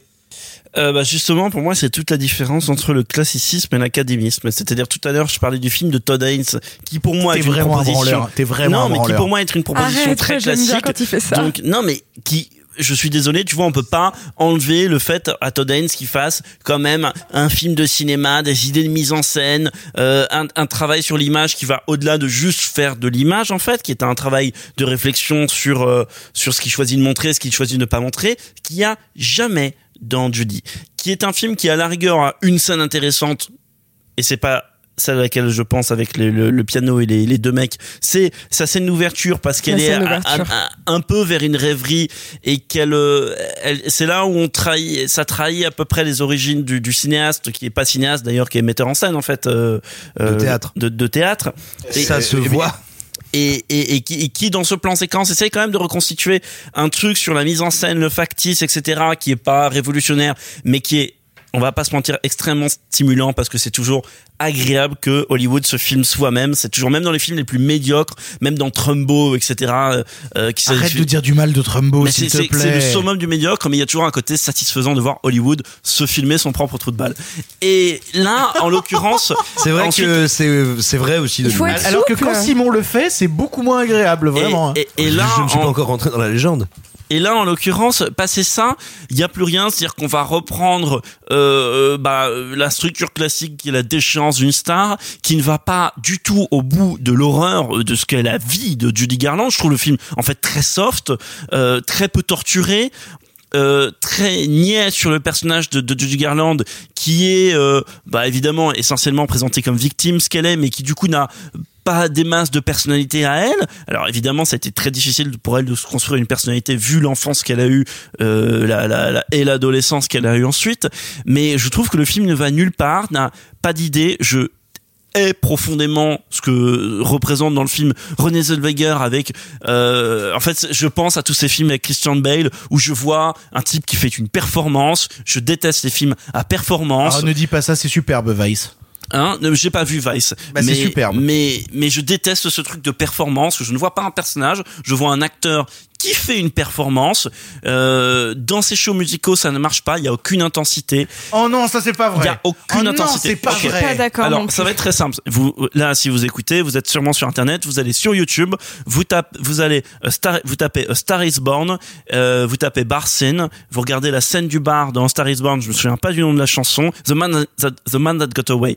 Vous écoutez The Man That Got Away, qui est dans Star is Born, un film qui a été tourné à peu près une, un peu plus d'une dizaine d'années avant, avant euh, des événements de Jodie. Et là, vous avez une performance où vous avez les poils, vous avez les poils qui vont se dresser sur votre peau. C'est satisfait ou remboursé. Et là, dans Jodie, il se passe rien. C'est-à-dire, on, on pose une caméra. Il y a une actrice qui va en avant, en arrière du plan. Elle colle son pif à la caméra pour regarder. Oh, regardez la performance. Regardez, regardez comme on la reconnaît pas, etc. Mais il n'y a pas que ça, cette scène, elle tient aussi par, euh, par toute la montée en pression qui fait que pendant 40 minutes, tu t'attends à entendre chanter Judy Garland et que le, le, le metteur en scène et le, enfin, le réalisateur, quoi, euh, joue sur la frustration, joue sur la montée en pression où tu ne l'entends pas chanter, tu ne l'entends pas chanter, il y a les répètes, tu ne l'entends pas chanter. Au moment où elle va arriver sur scène, tout pousse à croire qu'elle va se planter lamentablement vu l'état euh, de, de détresse euh, humaine dans lequel elle est et soudainement elle délivre. Et moi, il y a eu un truc qui m'a, ah, qui m'a fait du bien, quoi. Alors pour moi le vrai problème c'est que c'est un film de lâche. Euh, je m'explique. Pas mieux. Il faut pas il, il faut pas juger un film pour ce qu'il n'est pas, mais en revanche il me semble des fois on peut juger un film pour ses renoncements. Je m'explique. Tu parlais de cette ouverture qui est donc sur le tournage du Magicien d'Oz, qui est le film qui va créer la légende Judy Garland, qui après bien sûr sera entretenue. Et en fait au début du film, on te montre euh, à quel point elle a été la chose d'un immense mogul, d'un immense nabab d'Hollywood qui D'ailleurs, on te suggère qu'il la tripote un peu, non mais voilà, Je mais sais alors, pas si non, mais c'est le vrai, truc, en mais- fait, c'est un film- petit peu suggéré. Alors, le film suggère quelque chose qu'aujourd'hui on sait, c'est-à-dire que j'ai un doute, c'est bien Louis B. Mayer, je dis pas de Louis B. bêtises. Mayer. Voilà, Louis B. Mayer, qui non seulement c'est pas tripoté, c'est abusé de ses comédiennes, mais surtout en faisait des choses, c'est-à-dire on les drogue, on les transforme en objets et on les fait travailler en batterie et puis on se sert quand on a envie, euh, quand on quand on a envie d'échanger des gamètes.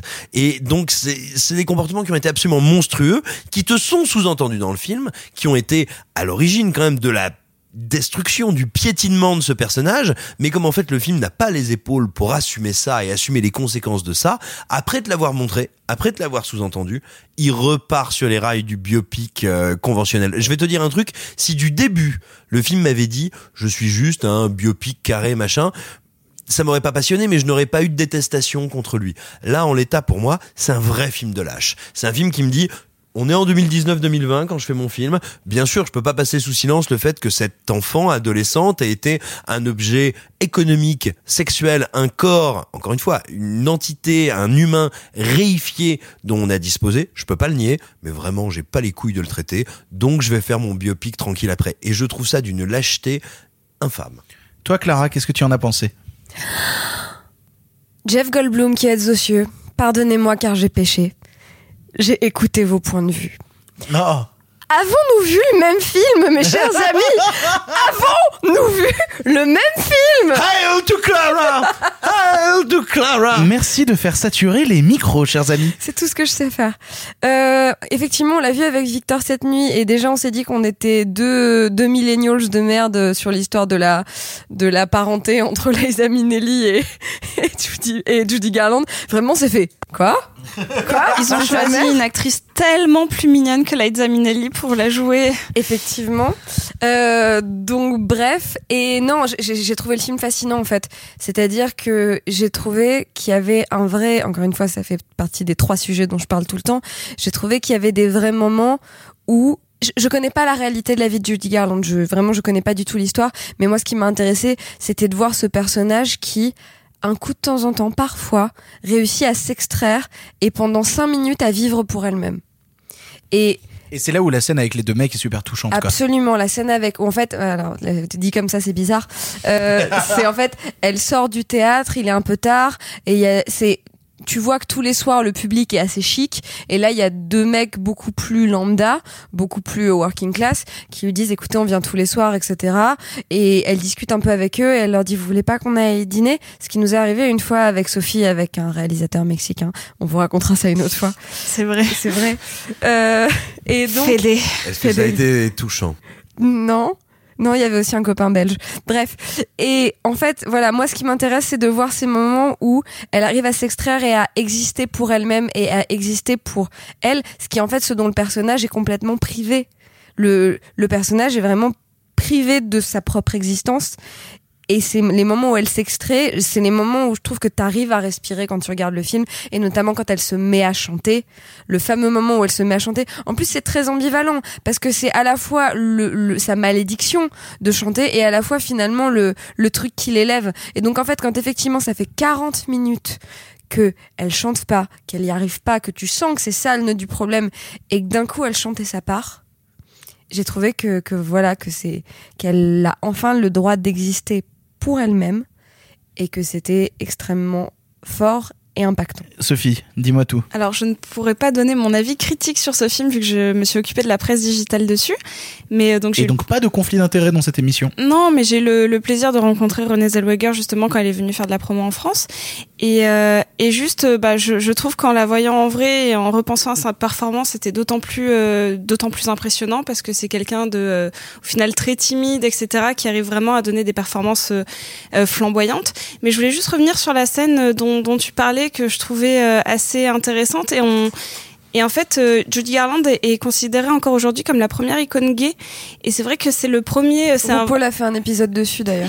Oui, mais c'est ça. Et puis qui a été une icône. euh, Aujourd'hui, quand on dit icône gay, c'est un truc assez passe-partout, assez simple. Mais elle, ça a été, enfin, culturellement, ça a été un truc énorme. Et, euh, et c'est vrai que cette scène avec le couple, avec le couple homosexuel, euh, en fait, explique eux toute la douleur qu'ils ont eue pendant ces périodes-là, pendant ce, ce- ouais, cette, cette temporalité-là. Et, euh, et donc cette femme qui est une battante. euh, et ben on comprend pourquoi elle est devenue cette icône gay. Je trouve que cette scène est particulièrement intéressante parce que elle, euh, et ben en fait elle, euh, elle montre son rayonnement sur les gens et le bonheur qu'elle a pu apporter à cette période-là et, euh, et c'est très intéressant en fait. Je me permets donc de, de, de prendre le mot de la fin de cette discussion parce que face à votre haine, messieurs, moi je n'ai je n'ai que de l'amour pour euh, pour Judy et son son classicisme ou son académisme, euh, comme vous dites, puisqu'il faut Non, mais pas. c'est mieux que De Gaulle si tu veux. Il y a pas Ah de bah, problème, pas- ça d'un autre côté, il y a pas il y Non, a mais pas attendez, pour une fois qu'on est d'accord quoi. avec Victor sur un film, Quel bonheur. célébrons ce moment. Bref, nous vous encourageons à vous faire votre propre avis sur Judy, qui a déjà séduit euh, toutes les académies euh, en lui refilant le prix de meilleure actrice, ce que je trouve très mérité. Euh, nous allons repartir sur euh, les chemins, euh, enfin sur le chemin du général, vu que euh, nous allons parler de Mes jours de gloire. Donc il est, Donc, il est revenu euh, habiter chez sa maman.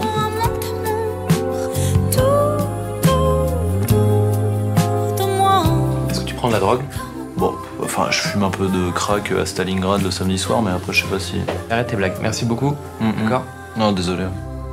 Mes jours de gloire, premier long métrage d'Antoine de Barry, nous raconte l'histoire d'un Vincent Lacoste loser, comme c'est étrange dit donc, adolescent acteur refusant de grandir et d'avoir des responsabilités, et ne sachant comment se confronter à l'amour, l'impuissance, la dépression ou encore le divorce de ses parents. Dans une histoire mélancolique, nous découvrirons si oui ou non il réussira à interpréter le rôle du général de Gaulle.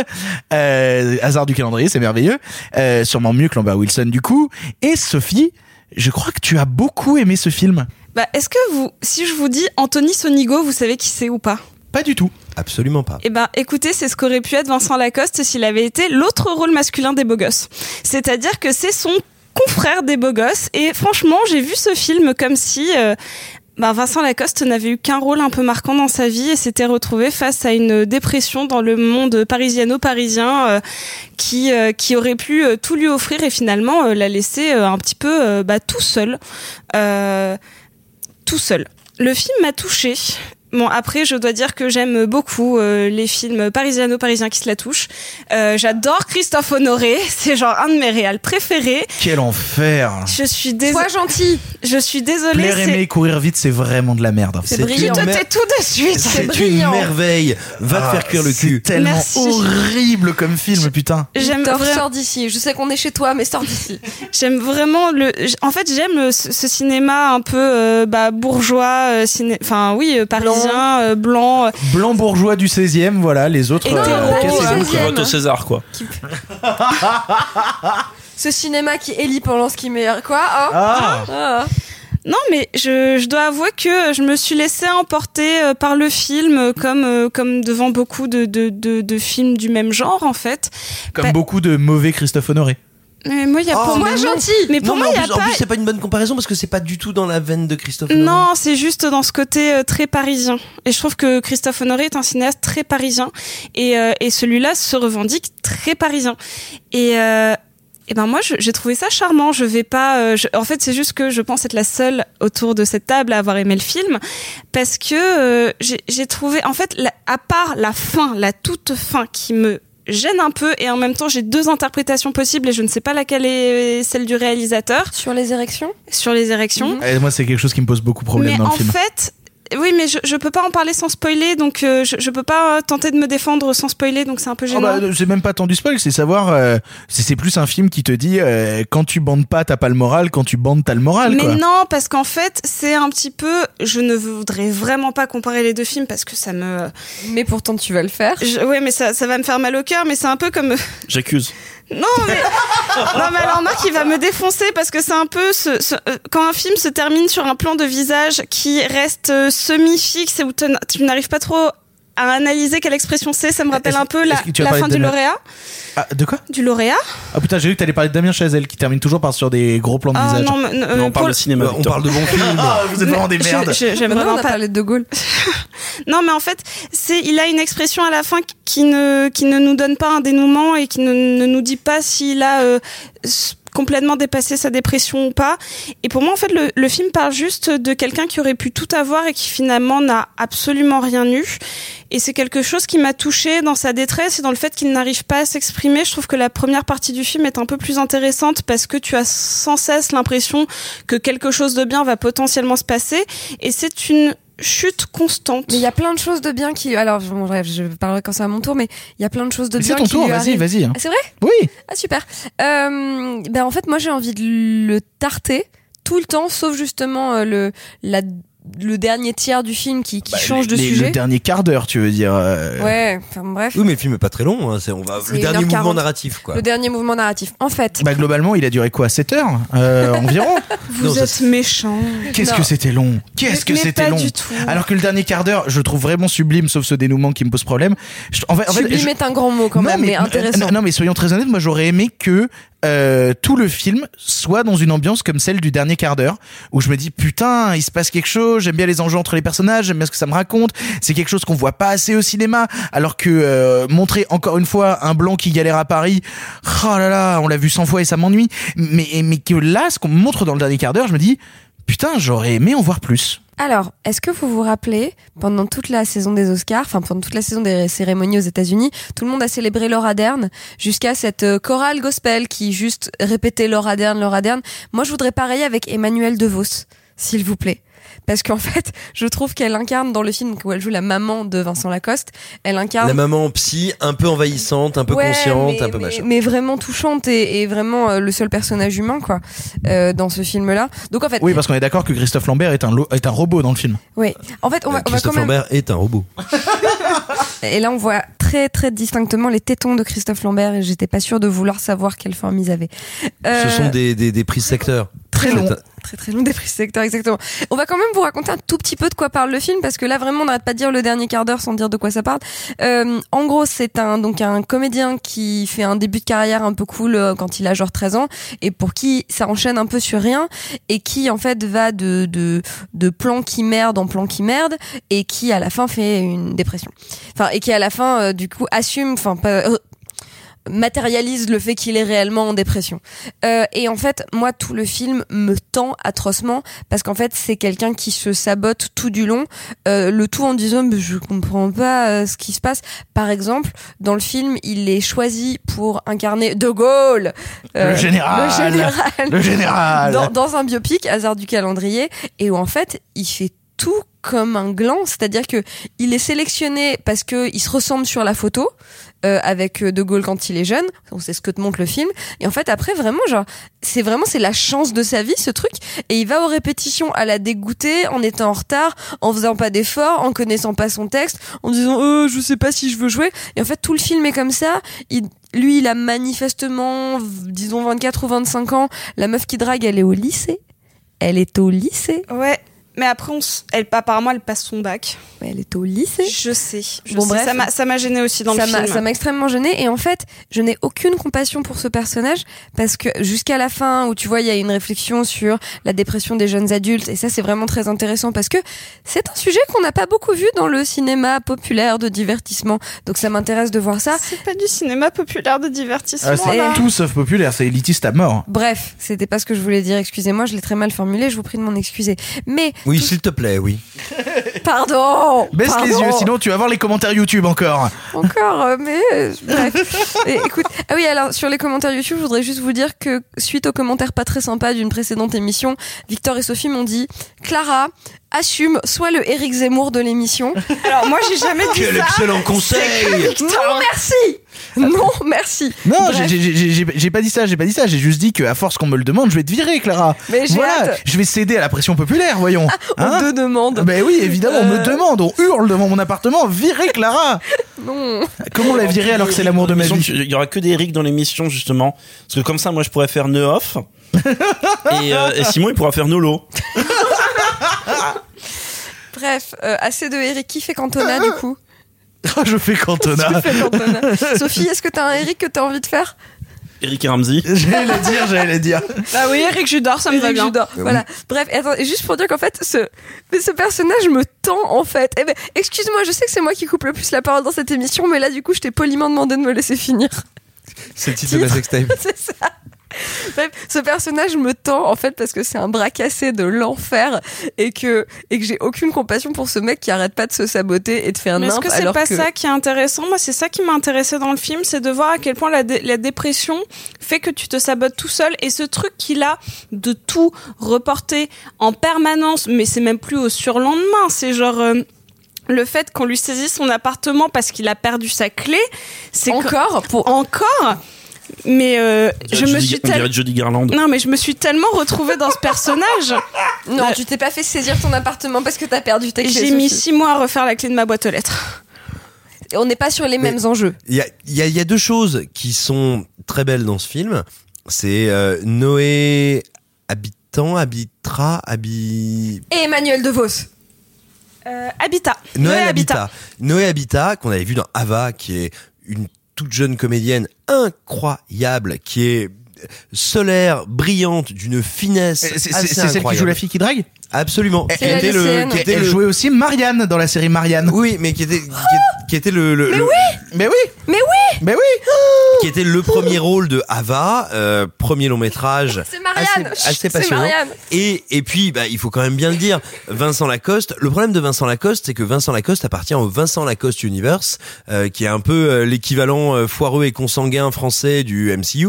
Et le souci, c'est que de plus en plus, quand des réalisateurs filment Vincent Lacoste, parce qu'il est brillant, parce qu'il a cette espèce de, de charisme, parce que c'est un peu Vincent Macaigne, mais que t'as moins envie d'égorger, et bah tout d'un coup, les metteurs en scène arrêtent de faire de la mise en scène, arrêtent de faire de la photo, et juste se contentent de poser leur caméra. Ils disent à l'équipe, c'est bon, on laisse Vincent faire. Et du coup, moi, ce qui est terrible, c'est que les intentions du film, son envie presque Welbeckienne de parler du néant, euh, du néant d'une certaine jeunesse blanche pourrait m'intéresser, mais il y a tellement peu de mise en scène, tellement peu de construction dramaturgique que vraiment quand je regarde le film, mais alors bah, j'allais dire j'ai envie de brûler la pellicule, Euh, il n'y a pas de pellicule, mais du coup j'ai envie de jeter mon ordinateur, j'ai envie de, de hurler contre le projectionniste, tout ce que vous voulez. Le- le- mais C'est un, c'est un premier film. Je sais que c'est jamais une excuse qu'il y a des Oui, alors, premiers. c'est un premier film qui est tiré d'un court métrage du réalisateur. Bah oui, mais c'est souvent comme ça. Je sais pas combien a coûté le film, mais à mon avis pas beaucoup. Mais c'est pas un premier film qui souffre d'avoir trop d'intentions, c'est un premier film qui souffre de n'en avoir pas assez. C'est terrible. Mais non, mais pour moi tout est dans le fond. Donc oui, bien sûr que ça manque de forme, mais euh, je trouve que son sujet est très intéressant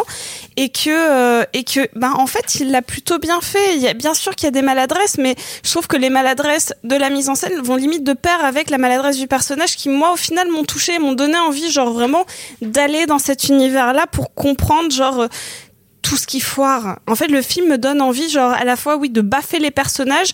Et donc, en fait, c'est que ça a marché puisque je suis rentrée dedans. Donc, mais alors, euh, mais moi je te dirais juste tout bêtement, euh, j'ai pas de problème avec le fait que des personnages puissent être détestables, mais si la mise en scène ne m'accroche pas, en fait, elle me donne pas de terrain d'empathie, et donc je ne m'intéresse pas à ce qui leur arrive. J'ai juste envie de leur présenter un peu le fonctionnement d'un abattoir et de leur dire non mais viens là mon petit agneau, ça va bien se passer.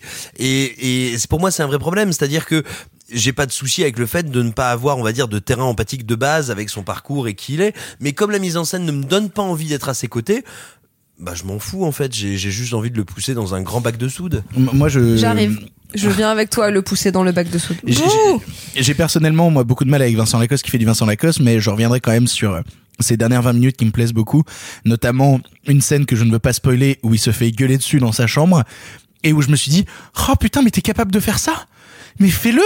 Mais c'est vachement bien ça. C'est ça qu'on veut voir en fait. C'est des, c'est d'autres propositions. T'es en train de remettre en cause le jeu de Vincent Lacoste. Je sais que tu détestes euh, aimer plaire et courir vite, mais quand même. il Non, a je plus dis, de- je dis pas ça. C'est juste qu'il fait tout le temps la même chose, quoi.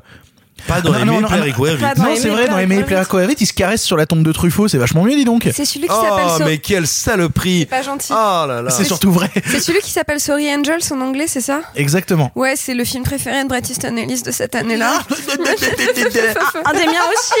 Bref, on a beau le détester, Sophie, on va te laisser le mot de la fin. Tu nous encourages à aller le voir? Oui. Oui, parce que euh, bah parce que je trouve que c'est de toute manière il faut soutenir les premiers films, surtout quand ils ont une vraie intention. Ok, euh, je, je trouve, je suis d'accord avec Simon, ça manque un peu d'intensité de mise en scène, mais il y a un vrai fond qui est qui est certes très euh, blanc, hétéro, etc., mais qui parle vraiment de la dépression des jeunes adultes et que en effet c'est pas souvent traité, donc donnez-lui une chance. Pendant ça- un quart d'heure à la fin. Non, non, non. Franchement, euh, moi le, le film, le film m'a vraiment euh, m'a vraiment touché euh, sur euh, sur son propos.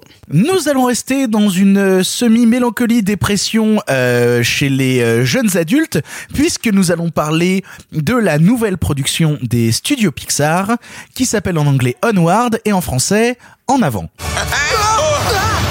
I'm on my way, boys. Just stay out of trouble.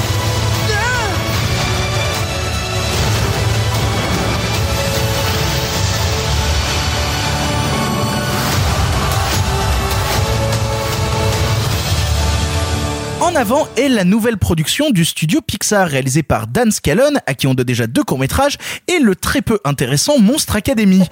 Ah non, c'était horrible. Il nous raconte ici l'histoire de deux frères, Yann et Barley Lightfoot, vivant dans un monde fantastique peuplé d'elfes, de trolls ou de licornes, mais où la magie a disparu depuis bien longtemps pour laisser place à la vie moderne et à la technologie. Pour essayer de revoir une dernière fois leur père décédé, ils devront partir à l'aventure façon Donjons et Dragons. Simon, on a vu le film ce matin. Qu'est-ce que tu en as pensé? Bah écoute, j'ai pensé qu'à la fin j'étais tout mouillé et c'était au niveau des yeux. Et, euh, je me suis rendu compte que c'était la première fois que nous pleurions côte à côte. Il y, a eu une expérience très étrange, moi, à 9h au hall, de me retrouver avec toi, à essuyer nos grosses larmes. Oh, la bromance. Ah, si tu sais, avec sa grosse moustache là actuellement, mon dieu. Je, je veux. On m'appelle le balai brosse de l'émotion. Et, euh, non, écoute, alors tout simplement, moi, c'est un film.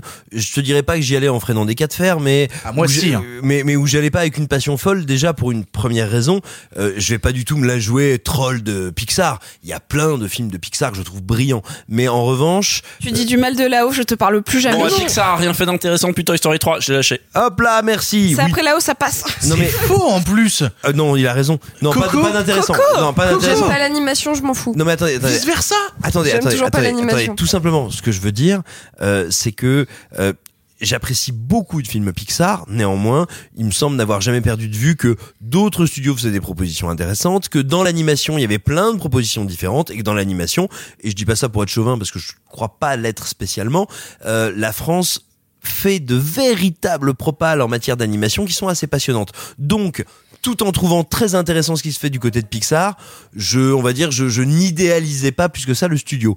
Et en plus, quand je vois ce projet qui avait quand même il faut le dire, hein, sur sa stratégie marketing, une vraie sale gueule euh, qui a été très peu vendue par Disney Pixar. Bah, et en vrai, et en fait, tu sens vraiment que les Pixar, il y a toujours un sur deux, un qui est un gros événement et un qui est un peu euh, moindre. alors Là, il y avait Toy Story 4. Ensuite, en avant qui se place au milieu et le prochain Saul qui est le nouveau film du réalisateur de Là-haut et de vice versa. Alors oui, mais si je puis me permettre, je crois qu'il y a une autre donnée et qui est peut-être plus importante que ce que tu viens de dire. Euh, tout simplement, c'est que c'est le premier film, non pas euh, dont John Lasseter était totalement absent parce qu'il était encore là en 2017 pour son annonce, mais on va dire euh, c'est peut-être le premier film où il n'aura pas participé à la plus grande partie de l'élaboration. Et c'est peut-être pas un hasard si ce film nous raconte l'histoire de personnes qui luttent avec le deuil, qui essaient de comprendre comment faire leur deuil et qui doivent faire leur deuil avec euh, non pas un souvenir mais un morceau de souvenir. Et justement, c'est pour ça que je vous dis un film où John Lasseter est présent sans être totalement actif. Il y a ses jambes, il n'y a pas le cerveau. C'est précisément ce dont parle le film. Ce sont deux frères qui, le temps de 24 heures, pensent pouvoir ramener leur père parmi eux. Ils n'arrivent pas à ramener leur père, ils ne ramènent que ses jambes.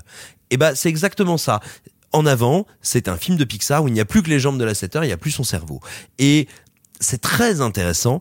À mon sens, ça, ça dit tout du film, c'est-à-dire que c'est un film dont je trouve que le design est très problématique. Le, le film tente un truc qui est un, un vrai truc audacieux, un vrai truc compliqué, comme il veut raconter que on a perdu la magie, on a perdu le merveilleux, on a perdu le fantastique. Il se met dans un décor de banlieue, dans un décor très commun, et il essaye d'avoir un look un peu vulgaire pour dire, bah oui, là d'où on part, là où on commence, c'est dans un endroit pas intéressant. Et c'est très dur de réussir à intéresser avec un point de départ comme ça. À mon sens, l'erreur du film, et c'est là peut-être où se fait ressentir le manque artistique de la 7 heures, euh, bah, c'est tout simplement que dans le design, et là je parle spécifiquement de la forme des personnages, l'animation, non pas que ces deux derniers soient mauvais, mais la forme, la structure des visages des, des persos, je l'ai vu chez DreamWorks, je l'ai vu chez Illumination, je l'ai vu dans d'autres studios, là où avant, même les Pixar qui ne m'intéressaient pas avaient une vraie signature esthétique. Ça, je le note. Je note également que dans l'écriture, le premier tiers, non pas le premier tiers, c'est pas vrai, les 20 premières minutes me paraissent très mécaniques, très fonctionnelles. Et après ça, et après ça, survient, là pour le coup, le miracle Pixar, c'est-à-dire que de principe extrêmement simple, à savoir comment gérer son deuil quand il y a deux deuils différents. Il y a un vrai deuil, le frère aîné, qui est quelqu'un qui a connu, son père est mort quand il était tout, tout petit, tout jeune.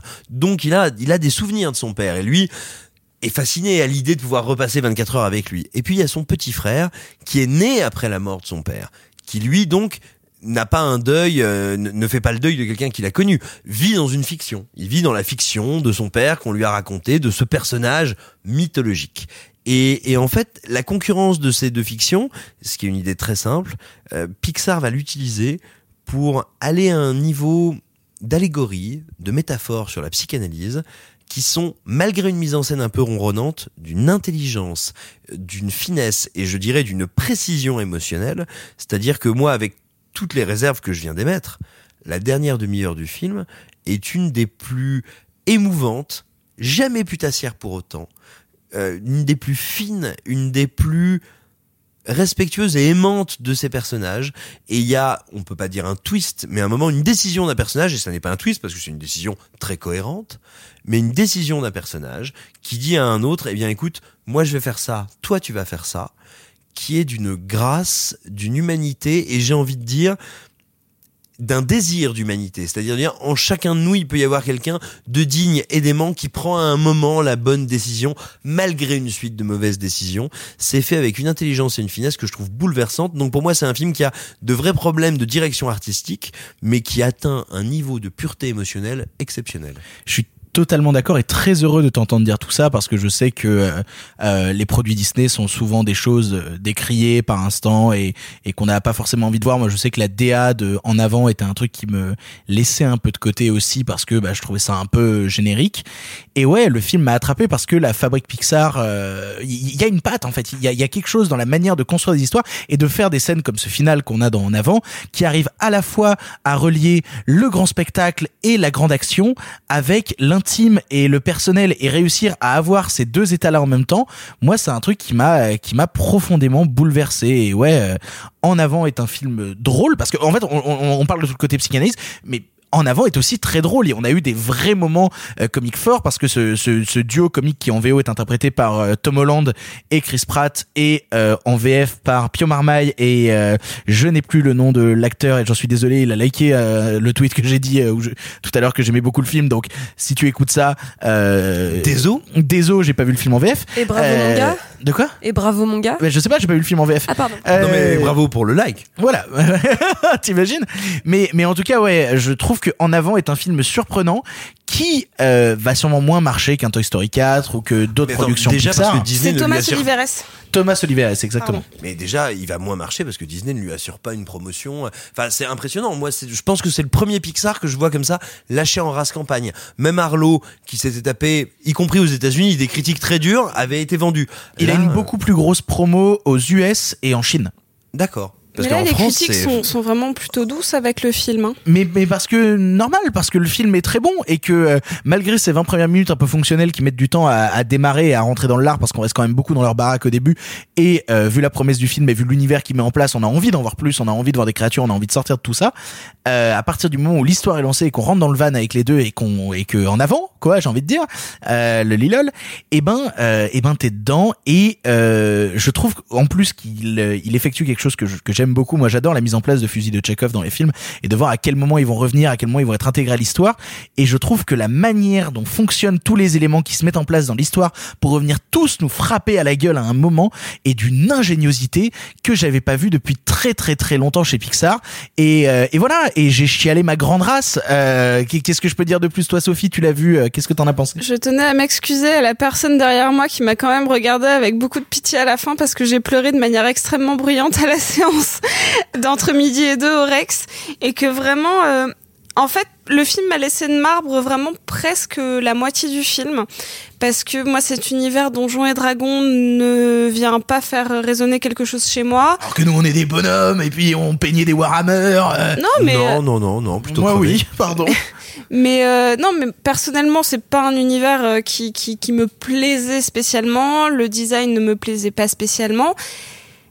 Et en fait, euh, généralement, je m'en veux un peu quand un film arrive à me faire pleurer alors que je l'ai pas spécialement aimé pendant pendant la moitié. Et en même temps, je trouve que cette fin a la à la beauté de faire résonner tout le reste du film.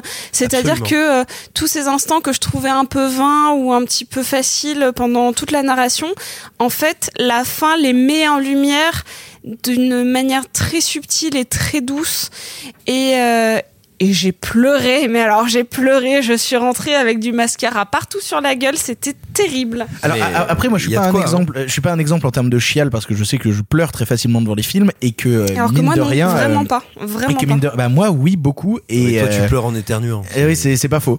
Euh, faut pas que j'éternue d'ailleurs pendant l'émission, sinon ce serait gênant. Je me rappelle avoir euh, beaucoup pleuré moi à la fin de Toy Story 4, qui symbolisait la fin d'une époque pour moi et qui m'a vraiment fait lâcher plusieurs larmes. Et je me rappelle m'être effondré en, en immenses sanglots à la fin de Coco parce que euh, la chanson finale de Coco m'a m'a ruiné le moral. Euh, et là, ouais, bah ça marche encore, ça marche. En, fait, c'est ça, c'est tout annonçait que le film euh, allait être euh, un problème. Et il n'en est pas un. C'est une vraie surprise. C'est une Pixar- vraie révélation, quoi. Pixar est, est sans doute en fait euh, l'en- l'ensemble, le groupe de films, en fait l'ensemble des films Pixar sont sans doute euh, ceux qui traitent de- le mieux du deuil et de manière compréhensible par tous. C'est-à-dire que moi, les enfants qui ont vu le film à midi ont, ont applaudi et ont dit encore. Et pourtant, le film Encore est du deuil. Non mais Encore la mort, maman. non mais en fait c'est-à-dire que oui. nous ça vient résonner en tant qu'adulte ou jeune adulte d'une manière euh, assez percutante mais en fait euh, les enfants arrivent à le comprendre et apprécier un film qui pour le pourtant est très dur et je trouve que dans les Disney de nous de notre enfance le deuil je pense à celui du roi lion notamment où vraiment c'était mais dans ta face en mode euh, la mort tu la vois elle est là et vraiment euh, tu as mal et après on le surmonte alors que Pixar le place souvent à la fin je vais reparler de là-haut je suis désolée mais il y a symboliquement toujours comment tu le surmontes d'une manière très belle pareil dans Coco mais et, et ça je l'ai retrouvé Et dans en Saul avant sera aussi à propos de ça, vu que ça va parler que de la mort. Hein, donc euh, globalement, non, voilà. mais et, et c'est ça, et je trouve que c'est euh, c'est fascinant à quel point Pixar, dans- même dans Toy Story 3, c'est une autre forme de deuil. Mais Bah, euh, Toy Story 3 d'ailleurs qui a quand même, on peut le dire, un faux climax qui est un des plus terrifiants, un des plus terribles. C'est-à-dire que t'as beau savoir que tu regardes une œuvre pour toute la famille, où a priori tes héros préférés ne vont pas mourir carbonisés euh, au fin fond euh, d'un vide ordure, bah quand même, quand ce moment arrive, tu te dis ok, c'est fini, on, on y va. Et c'est ça, et je trouve que là, enfin, en avant à cette capacité des grands Pixar à te faire euh, voir la mort d'une manière à la fois très douce et très intelligente, euh, tout en étant inclus dans un divertissement familial, et c'est ça que j'aime beaucoup. Pour conclure, Simon, tu, tu encourages tout le monde à, à dépasser les a priori et à aller voir en avant? Et à dépasser Alors- le coronavirus et emmener vos enfants voir le, voir le film. C'est ça Ah bah, pour dépasser le coronavirus, faut courir vite. Mais moi, moi, j'ai envie de vous dire, si j'ai pu, si j'ai pu supporter en VO à 9h du matin à côté d'un d'un d'un youtubeur à, à l'hygiène douteuse le double Euh, tout de suite t'as cru que c'était toi mais euh, mais Ah oui, c'est vrai qu'il y avait Elliot. ben voilà On qui te se- fait des bisous, Elliot. qui se sent morveux se mouche. Euh, mais si tu, si tu, euh, c'est dans Tartuffe. Si tu as pu, euh, enfin tu vois, si, si j'ai pu supporter. Simon lit des livres. Ok, bou- ok, boomer. non mais c'est clair. Simon mais je sais pas ce qui m'a pris. On en est à une bouteille et demie de vin et je commence à dire de la C'est merde. dans Tartuffe. Mais non non non non plus sérieusement. Simon Euh, a tout Molière en la Pléiade. Oh euh, mais mais mais mais crois-moi Clara, j'ai tout Molière dans ma Pléiade et j'essaie. Ça n'a, ça n'a aucun sens. Heureusement qu'il va y avoir du montage. Il y aura Ah non, je vais la laisser, montage là-dessus. J'ai tout me lire dans ma Pléiade. Non, alors, Je non, plus comprends pas le sous-entendu. Mais moi non plus. Coucou, tu veux voir ma Pléiade? Conclue, Simon, vas-y, conclue. Non, plus sérieusement, Pléiade, le si j'ai pu supporter le doublage de Chris Pratt pendant plus de 20 minutes, c'est a priori qu'on est devant un film qui est assez charpenté. Et, et n'hésitez pas à aller le voir en VF. Moi, je l'ai vu en VF et c'est très bien. Pro- Pio Marmaille est super. Et euh, enfin, tout est super en VF. Ça m'a pas gêné du tout. Bref, voilà un Disney Pixar dont on vous dit beaucoup, beaucoup, beaucoup de bien. Il est temps de passer au dernier film de cette sélection, un film que vous n'aurez peut-être pas l'occasion de voir, mais dont on avait quand même envie de vous parler, à savoir Monos.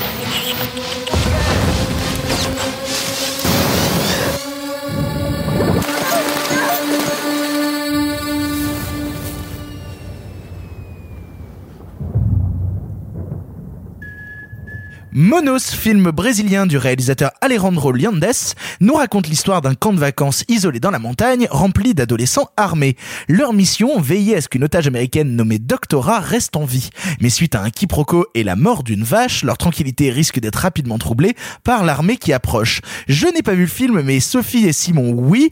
Et d'ailleurs, Marc, je crois que tu voulais le voir, mais que tu as eu quelques soucis. Voilà, j'aurais beaucoup, euh, j'aurais bien aimé voulu en, en parler. Le, et je voudrais juste, euh, avant de laisser les- tous ceux qui l'ont vu pouvoir en parler, je voudrais adresser un petit message au Pacte, qui est le distributeur du film.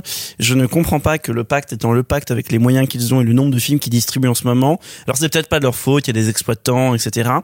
Euh, Mono s'est distribué sur cinq salles à Paris. Et sur ces cinq salles, euh, aucune ne prend par exemple la carte pâté. Donc aucune salle évidemment du groupe Gaumont Pâté, mais également aucune salle indépendante susceptible de prendre un carte pâté. Et je trouve ça quand même assez problématique pour un film qui a été à Berlin, pour un film qui a quand même apparemment une portée euh, pas inexistante, d'avoir juste cinq salles à Paris. Je trouve ça terrible et du coup, bah désolé, je n'ai pas pu le voir. Euh, donc je vous laisse en parler maintenant. C'était pas l'envie qui manquait, quoi. Non, voilà, absolument. Je rattraperai, hein, mais euh, en vidéo.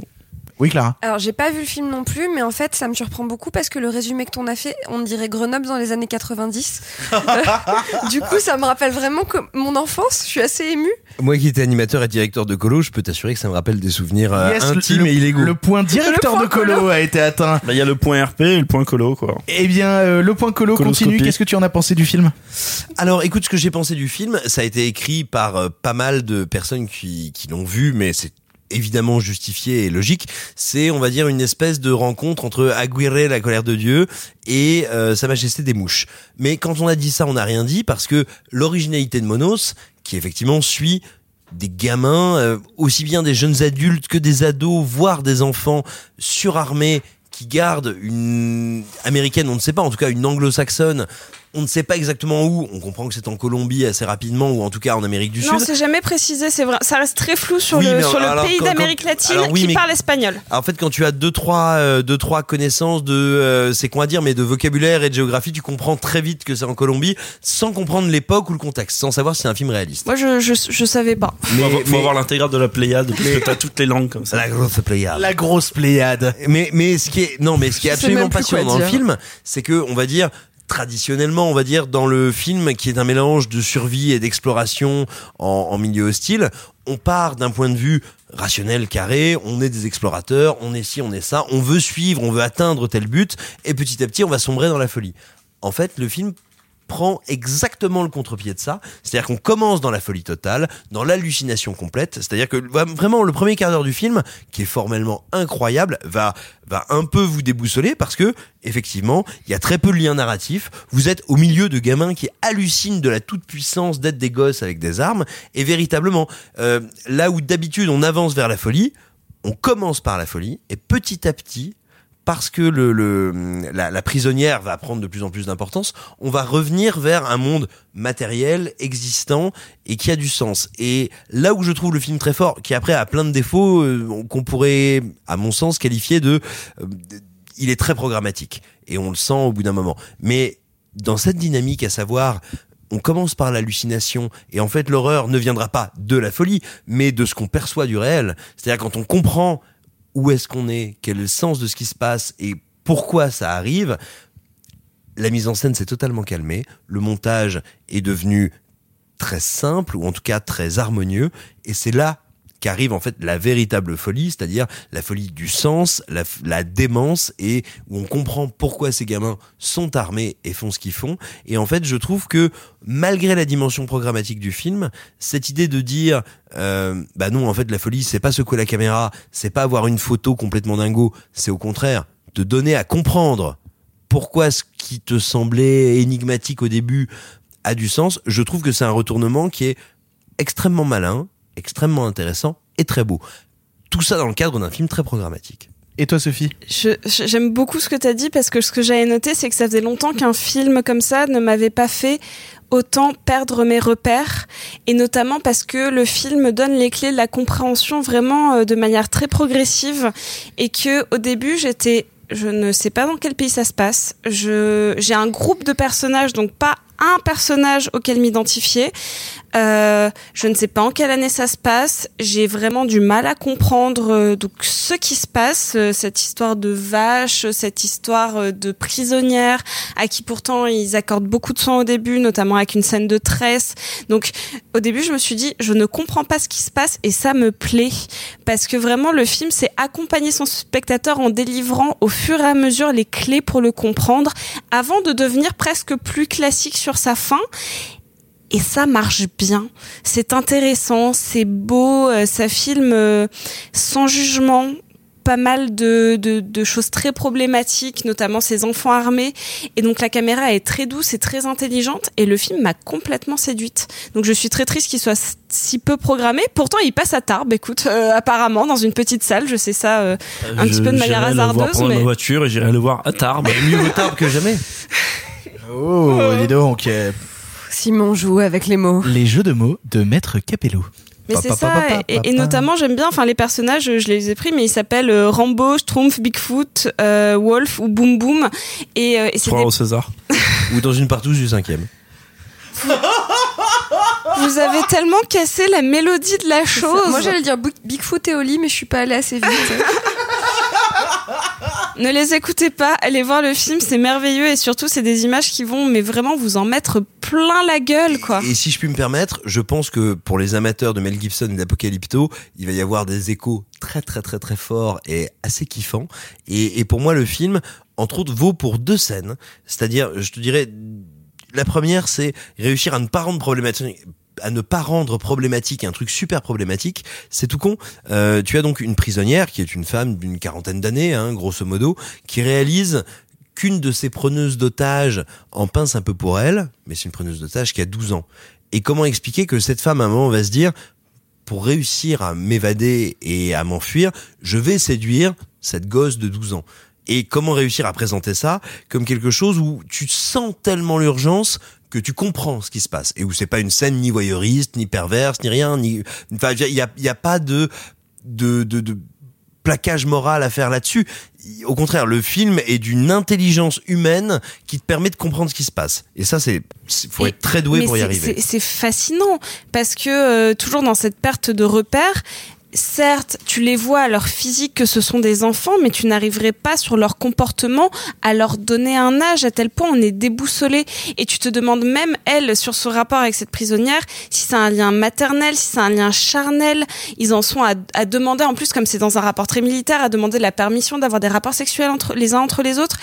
Et donc, mais vraiment, je, je me suis dit, waouh, ça fait vraiment très longtemps qu'un film ne m'a pas perturbé, pas en mode je vois un film choquant, mais en mode le film me déboussole. Et, peut-être parce qu'on a été un peu, euh, un, un- peu, un peu flou et vague sur ce qu'on avait à dire du film. Mais si en plus de ça, vous avez envie de voir un film qui est capable de vous caler une scène, un climax de survival ultra violent dans les rapides. Enfin moi, littéralement, hein, le, la séquence, on va dire du climax, véritablement, en la regardant, je me suis demandé, ok, elle est ultra spectaculaire. Combien on a tué d'enfants pour réussir à la faire C'est-à-dire que véritablement, il y a des plans incroyables. Il y a une poursuite sans bateau, sans rien, dans les rapides, une poursuite entre des corps, où vraiment, un moment où je me suis dit, bah, je, ok, je sais pas combien ils ont tué d'enfants, mais euh, ça valait le coup. Je pense que Je sais pas combien ils ont tué d'enfants, mais ça valait le coup, sera le mot de la fin sur Monos. Si vous avez l'occasion de le voir dans une salle qui le diffuse, j'ai l'impression que les chroniqueurs qui l'ont vu ici sont charmés. Nous allons maintenant euh, nous tourner vers le passé, car le cinéma se conjugue au présent, mais aussi au passé. Plus jamais J'adore cette phrase, mon dieu. En plus, le cinéma peut pas se conjuguer, c'est un- c'est un- c'est pas un verbe. Je te cinème. Non Non, ça marche pas, non. La C'est grosse dégueulasse. pléiade du cinéma. Bref, partons dans le passé. En avant. À cette époque, vous le savez, le cinéma était en noir et blanc. Mais nous avons préféré mettre un peu de couleur. Monsieur Mézeret, au nom du patrimoine artistique français tout entier, je vous dis merci. Mais enfin, tout ça, c'est le passé. Aujourd'hui, dans la thématique du passé, nous avions envie de vous parler de films d'animation, car oui, nous avons parlé d'En Avant, qui est un film Pixar Disney, mais il existe aussi un autre cinéma d'animation, un cinéma d'animation qui ne vient pas de Pixar, un cinéma d'animation qui ne vient pas de DreamWorks ou de Illumination, un cinéma d'animation euh, qui nous est parfois plus personnel et dont nous avions envie de parler, qui explore des registres et des manières de faire qui sont différentes. Et pour commencer, Clara, tu avais envie de nous parler de euh, Scanner Darkly. Bonjour. Je m'appelle Clara et je n'aime pas le cinéma d'animation. Ah, ça c'est pas gentil ça. C'est pas que c'est pas gentil, c'est bonjour Sophie, c'est que de manière générale et à quelques exceptions près, certes, je vais tous les ans voir le Pixar sans déplaisir, etc.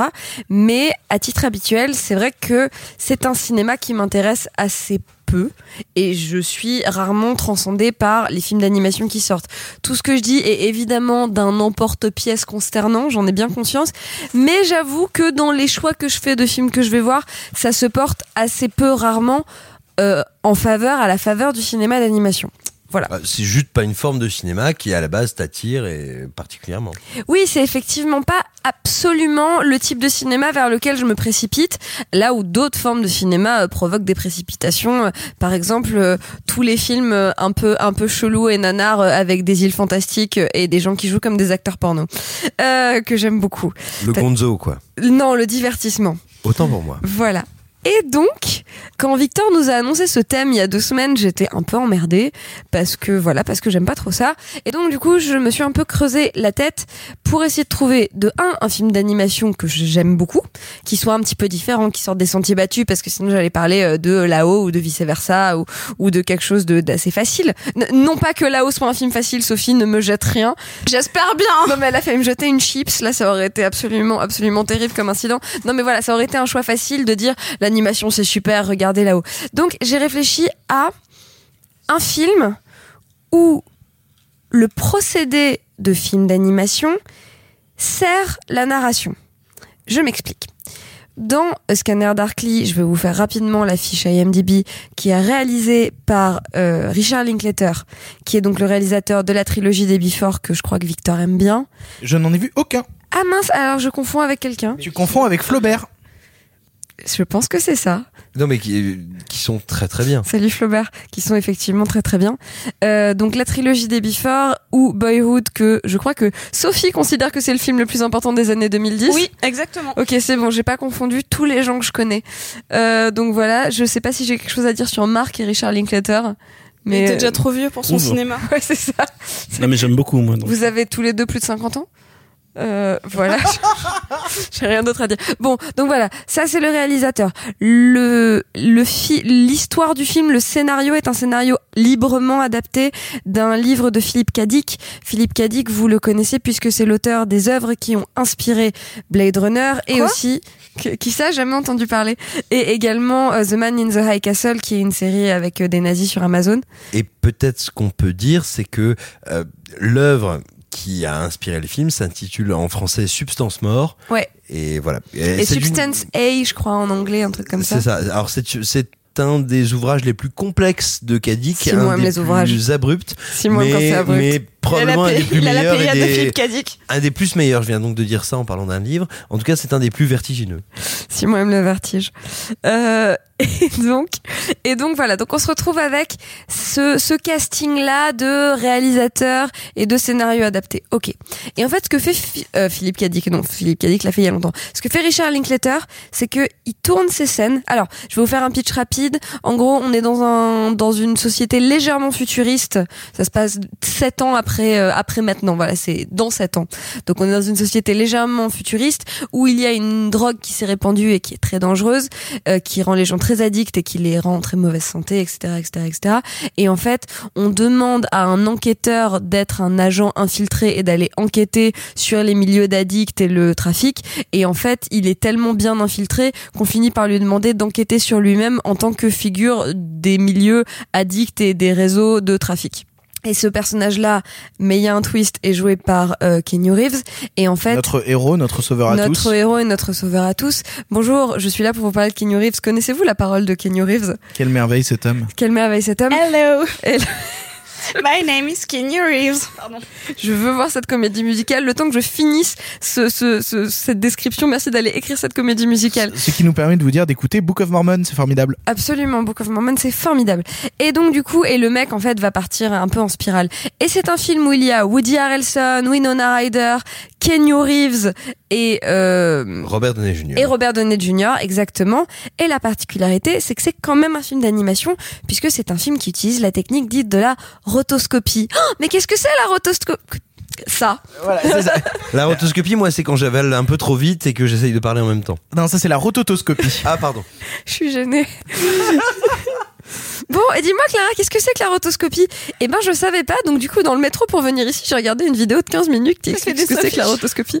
J'ai pas fait une Sophie, j'ai regardé une vidéo YouTube. Do you know Ralph Bakshi? Alors c'était pas ça, c'était une nana qui s'appelle Shivan et en fait j'ai trouvé ça trop cool parce que c'est le même prénom qu'un personnage de Succession. Non, non, non, euh, Ralph Bakshi, Le c'est meilleur euh, personnage de Succession. C'est vrai. Oh là, je, je suis en train de mansplain à mort. Ouais, vas-y. Tu- vois vraiment pas qui c'est Ralph Bakshi? Pas du tout. Ralph Bakshi, Non mais t'as le droit d'expliquer quelque chose. Ah, tu m'explaines pas, je sais pas qui c'est. Ralph Bakshi, c'est un C'est réalisateur. horrible comme réponse, genre, tu m'explaines pas, je ne sais pas qui c'est. Tu ne C'est pire que ça. C'est le man justification. Non, moi je ne sais pas, donc c'est pas de la man. Et tu as fait ça. Alors, Ralph Bakshi, mansplaining. Ralph Bakshi, c'est un réalisateur de films euh, d'animation entre autres. C'est à lui qu'on doit euh, plusieurs longs métrages comme Fritz the Cat, comme euh, Cool World ou encore comme Le content. Seigneur des Anneaux version film d'animation. Simon est très content. Ah, mon Dieu, le Cool Seigneur des World. Anneaux. euh, de quoi? Cool World, quel enfer. Ah, j'adore Cool Non, World. mais c'est une merveille. J'adore Cool World. C'est un des films les plus fous et les plus sensuels de tous les temps. J'adore Cool World.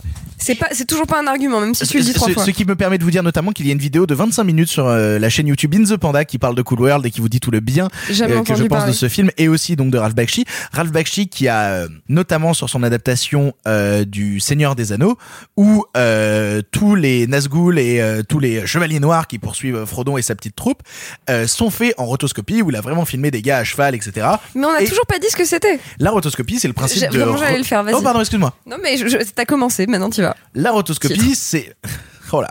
La rotoscopie, le principe, c'est de filmer puis de redessiner par-dessus l'image filmée, ce qui donne une sensation de, réalité à travers euh, la, dimension 2D. C'est de la 2D dans de la 3D qui a été physique avant puisqu'elle a été humaine. Et euh, Ralph Bakshi a démocratisé ça et c'est un truc que euh, Richard Linklater adore parce qu'il l'avait déjà fait dans un long métrage au début des années 2000 et Scanner Darkly, c'est la manière la plus poussée qu'il ait eu de le faire. Et effectivement, dans Scanner Darkly, il filme les scènes et il redessine par-dessus.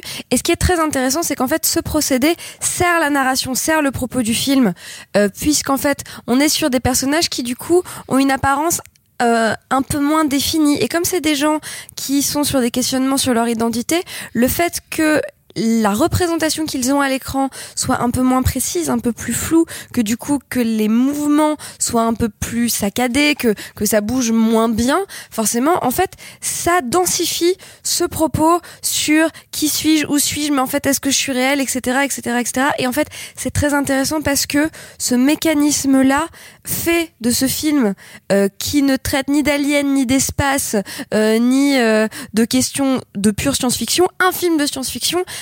parce que ce décalage-là d'image crée un questionnement entre le naturel et l'artificiel euh, et euh, le, le, le, le vrai, le, le rêvé, les, les voilà. Et donc en fait, moi, ce qui m'intéresse dans ce film-là, en tant que personne qui, entre guillemets, se revendique comme n'aimant pas particulièrement la- l'animation, c'est la façon dont, en fait, ça fait passer un, un, un pan de narration euh, massif euh, dans le procédé d'animation qui est plaqué sur des- pas exclusivement parce qu'il y a plein de choses à ajouter que à l'animation et qui ne sont pas filmées mais comment voilà est-ce qu'en fait l'animation en rotoscopie permet de mettre une couche de narration qui en fait amène un propos? Bah, c'était justement tout ce que faisait euh, je, bah, je citais Ralph Bakshi je reste sur mon sur mon cheval. Euh, c'est justement ce qu'il faisait avec le Seigneur des Anneaux parce que ça donnait une dimension quasi mystique au euh, au poursuivant de Frodon et sa petite troupe. Mais aussi à Cool World parce que Cool World se déroule dans un pays d'animation à l'intérieur d'une bande dessinée où il y a notamment Kim Basinger qui joue un personnage qui est animé en rotoscopie.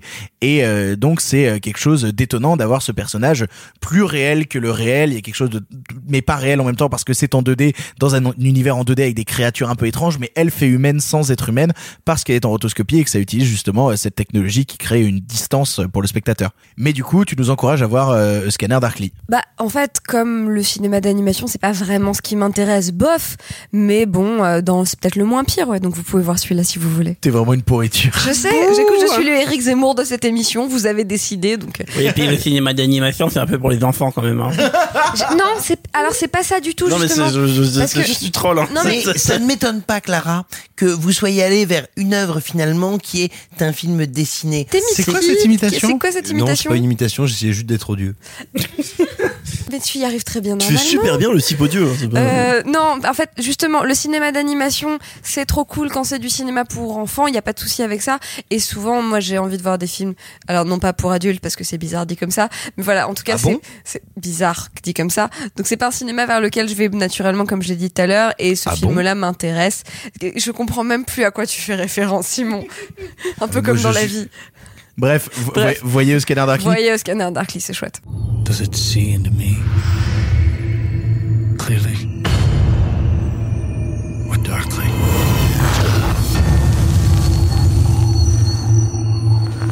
Just awe-inspiring stuff. Marc, toi de ton côté, tu avais envie de nous parler d'un film dont j'avais pas entendu le nom depuis extrêmement longtemps. Que Les un Razmoket, peu- le film. Ah yes, trop. Alors après j'ai rien à dire parce que les Razmoket le film c'est un film que j'aime beaucoup. Euh, mais pour de vrai, je trouve, je trouve qu'il y a des trucs très touchants à la fin euh, quand il abandonne son petit frère et tout. Bref, voyez les Razmoket le film, mais ce n'est pas le sujet puisque tu avais envie de nous parler de Beowulf.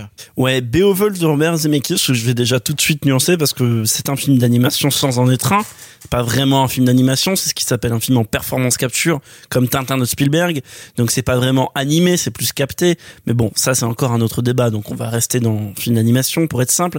Donc Beowulf, qui est un film de Robert Zemeckis sorti en 2007, qui est l'adaptation du poème euh, viking euh, Beowulf éponyme. Il y a aussi un film euh, éponyme avec Christophe Lambert, mais je vous le déconseille. C'est Et- plus éponyme qu'éponyme. éponyme qu'éponyme, voilà, et qui est le film de, de Zemeckis qui a la particularité donc d'être réalisé en performance capture euh, et qui s'inscrit dans une trilogie de performance capture qu'a fait Robert Zemeckis, qu'il a initié avec le Pôle Express, poursuivi avec Beowulf et euh, conclu avec euh, l'étrange Noël de Scrooge. que j'ai revu récemment, euh, l'étrange Noël de Scrooge, et euh, je pensais qu'il aurait plus mal vieilli que ça. Et en fait, ça va. Non, et en fait, ça va exactement pour les mêmes raisons que les deux autres films. Alors, je trouve que Beowulf est le meilleur des trois, mais déjà, en fait, les trois films, alors sachant que euh, le film avait étonné pas mal de gens à l'époque parce que bah c'était étonnant de voir euh, Robert Zemeckis faire un film barbare, violent comme ça, euh, juste après un film pour enfants et juste avant un autre film pour enfants, alors que les trois films s'inscrivent dans une logique de mythe, de conte, de je raconte une histoire, j'utilise une image virtuelle pour raconter une histoire virtuelle entre guillemets pour ce que ça veut dire. Et dans Beowulf, je trouve que alors je vais m'aventurer à dire et je le pense depuis assez longtemps, c'est-à-dire depuis que j'ai redécouvert Beowulf il y a 4 ou 5 ans et en 3D parce que ça change tout le film et le film n'était pas sorti à l'époque en 3D en France malheureusement. Euh, je trouve que c'est le meilleur film de Robert Zemeckis. Je trouve que c'est Quoi? What?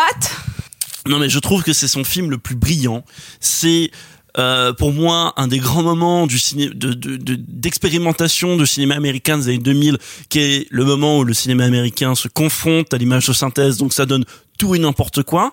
Le pire est pour le meilleur. Le pire est très très pire. Et le meilleur est Le, le, le pire étant le Pôle Express.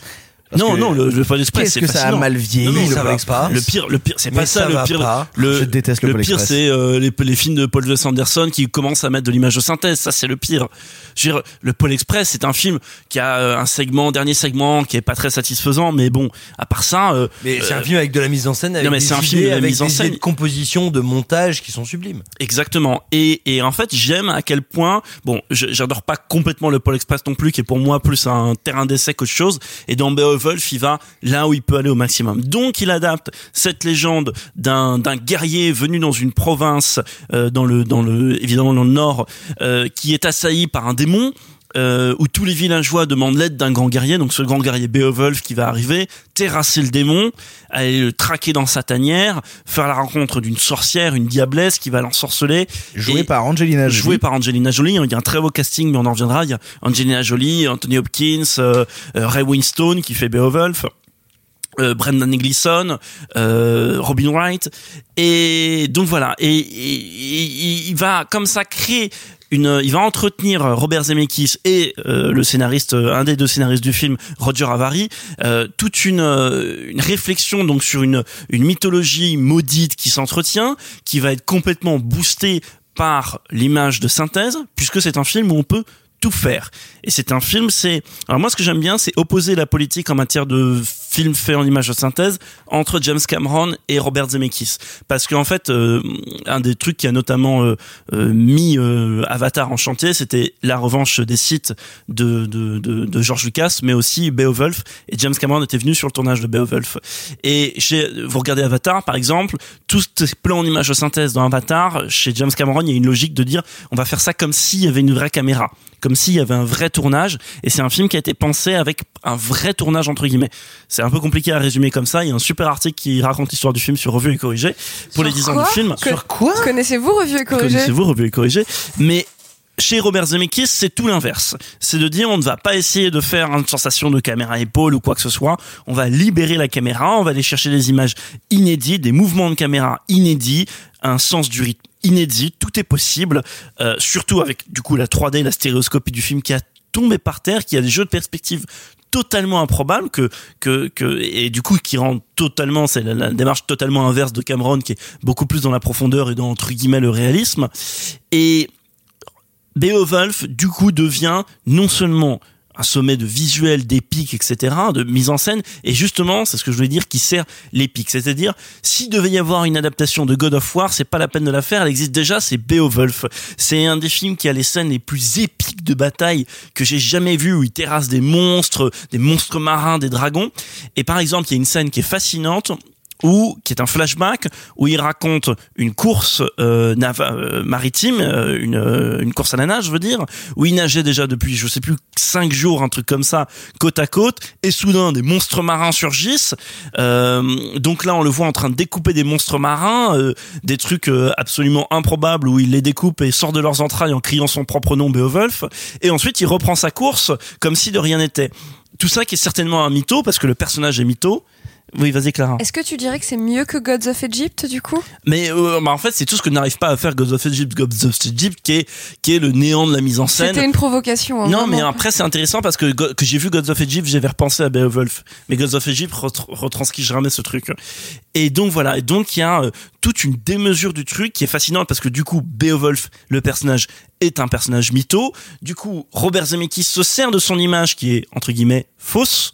Euh, pour créer un récit faux, c'est vertigineux euh, et en plus, voilà, c'est ça gomme tous les petits défauts techniques du film.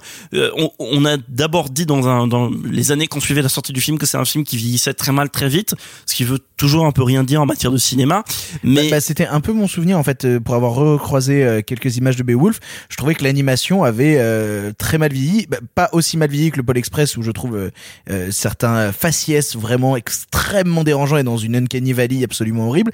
Mais Beowulf me faisait un peu ce sentiment-là et plus t'en parles, plus j'ai envie de le revoir. En fait, c'est parce qu'il s'est écoulé davantage d'années depuis. C'est parce que là où le film était bâtard, c'était dans une période de 3, 4, 5, 6, 7 ans après sa sortie, où la technologie avait évolué et on Bah, avait deux pas ans encore- après, il y a eu Avatar. et on n'avait pas encore la sensation de il s'est écoulé tant d'années. Donc on va être on va accepter que le film fait partie d'un cinéma ancien plus ancien même si c'est très récent ça n'a que 12 13 ans le film.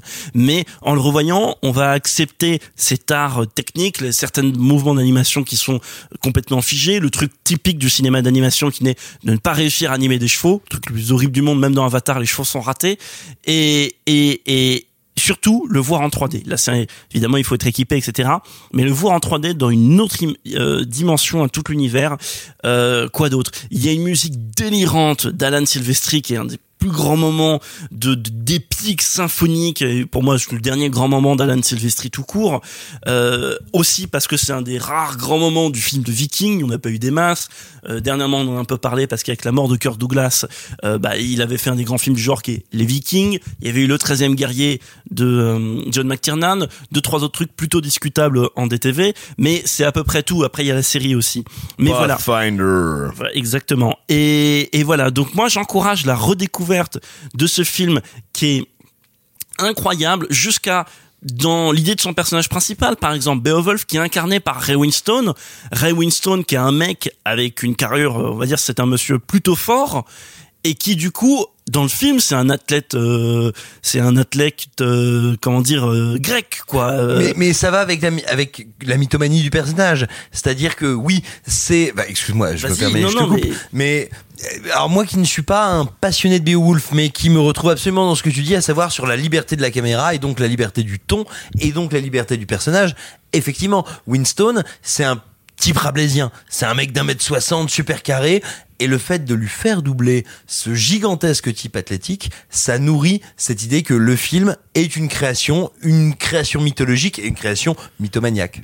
Exactement. Et ce, d'autant plus que, entre guillemets, le personnage en lui-même est mytho, mais en plus, l'histoire du film en elle-même, c'est, on est dans la mythologie viking, donc c'est des chants, rien n'est écrit, tout est oral. Donc en plus de ça, il y a du coup une autre dimension immatérielle dans un film qui utilise une image immatérielle. Moi, je trouve ça totalement fascinant. Et ça en fait le plus grand film de Zemeckis à mes yeux. Bah, ouais, justement, tu trouves vraiment que c'est le plus grand film de Zemeckis, le type qui a fait Les Retours vers le futur, qui a Roger fait Forrest Rabbit. Gump, qui a fait Roger Rabbit, Ah mais de très loin. Non vraiment, je, enfin, c'est mon préféré. Appelez ça comme vous voulez. Mais Euh, par rapport à Gods of Egypt, Et par rapport à Roger Gods of Egypt qui paraît-il a ses défenseurs, on les salue. Donc on va Euh, revoir euh, Beowulf? Ah non non mais on va revoir en Be- Beowulf en 3D si vous avez les moyens. Sinon en non 3D, il y a une version non censurée du film. Profitez-en parce que ça fait quand même un petit peu d'hémoglobine en plus Et un petit peu de téton aussi. et un petit peu de téton. Euh, profitez-en parce que pour moi, c'est un des grands moments de ce qu'aurait pu être le. Tu vois, la dernière fois, j'avais parlé dans une des précédentes émissions, j'avais parlé de Domino de Tony Scott avec ce qu'aurait pu être le cinéma d'action américain.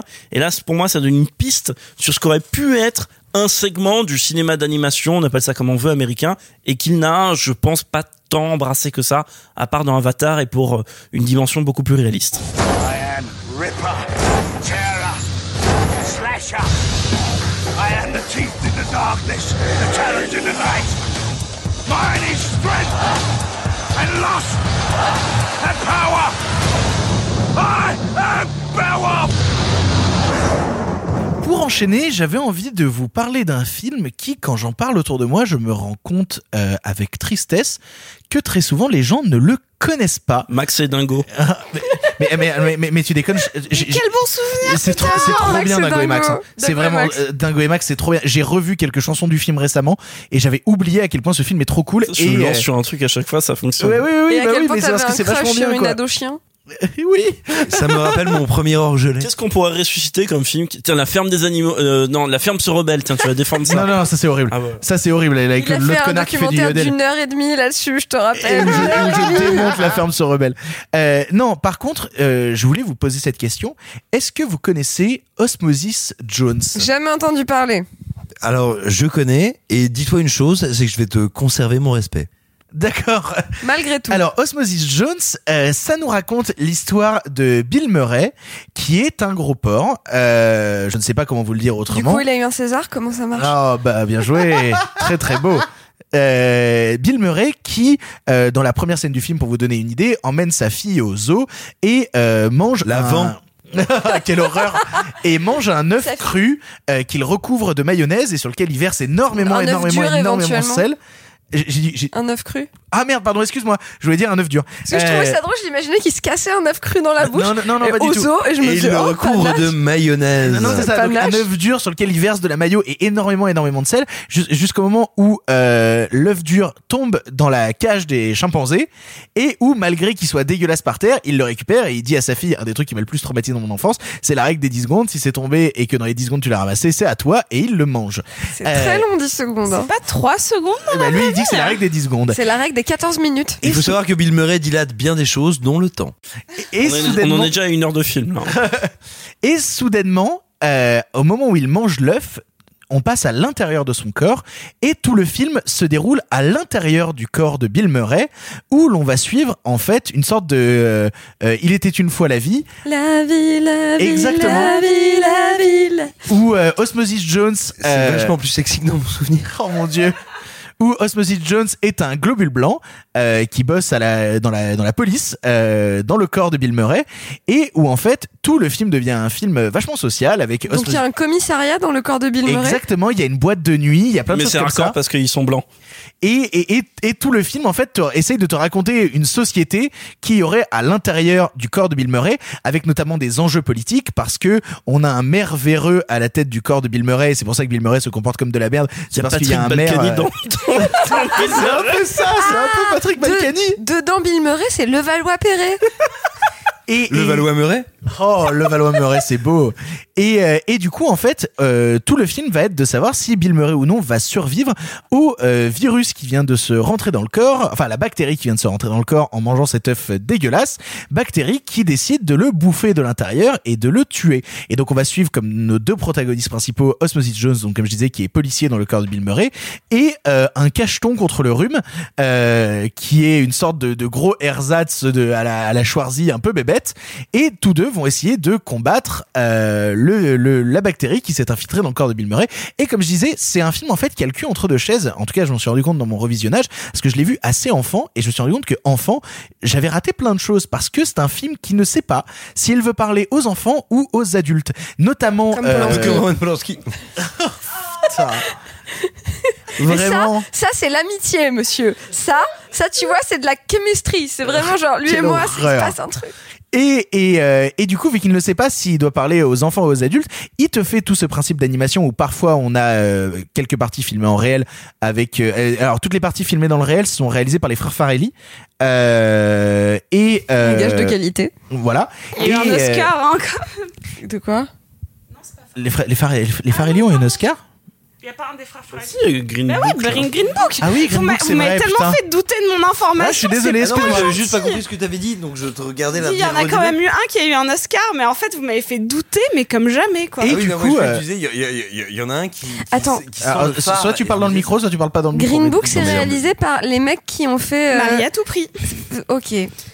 Et du coup, je Un vais réussir deux, à en en tout placer cas. une quand les quatre euh, arrêteront de parler.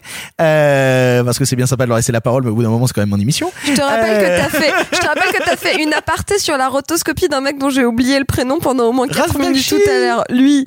Donc voilà. Donc nous on parle des frères Farelli pendant ton truc. Euh, Bref. mais du coup, euh, pour revenir à ce là c'est un film qui a le cul entre deux chaises parce qu'il va être parfois euh, très vulgaire, trop vulgaire. Même vulgos, euh, c'est-à-dire que euh, il y a une scène où ils vont, euh, en fait, Bill Murray, à force d'a- d'avoir cette bactérie dans le corps et d'être un gros dégueulasse qui mange que de la merde, a des gros boutons d'acné et donc en fait dans le bouton, dans, dans un des boutons d'acné qu'il a au milieu du front, euh, quand tu te, quand tu es à l'intérieur du corps, en fait ce gros bouton d'acné est une boîte de nuit euh, remplie de mafieux où Osmosis Jones doit aller pour taffer, où on voit des, des, des, des meufs à moitié à poil, des escortes danser, etc. Et ils vont faire exploser dans un bain d'hé- d'hémoglobine bleue et blanche, vu qu'on est à l'intérieur du corps, euh, la boîte de nuit. Et en faisant exploser la boîte de nuit, ils font exploser dans la vraie vie le bouton de Bill Murray qui va exploser sur la tête euh, de la prof principale de sa fille. Euh, et donc Mais voilà. c'est pas très gentil. Et en même temps, c'est un film de, de- un vrai délire de cinéphile euh, qui se marre parce que il y a plein, plein, plein, plein, plein de références pop culture et cinéphiliques. Il y a, y a notamment quand La roue d'Abel Gance. euh, il y a des références à la roue d'Abel Gance, exactement. Non, non, non, non, mais je pense à des trucs à la con. Il y a des références à Matrix, il y a des références à Titanic.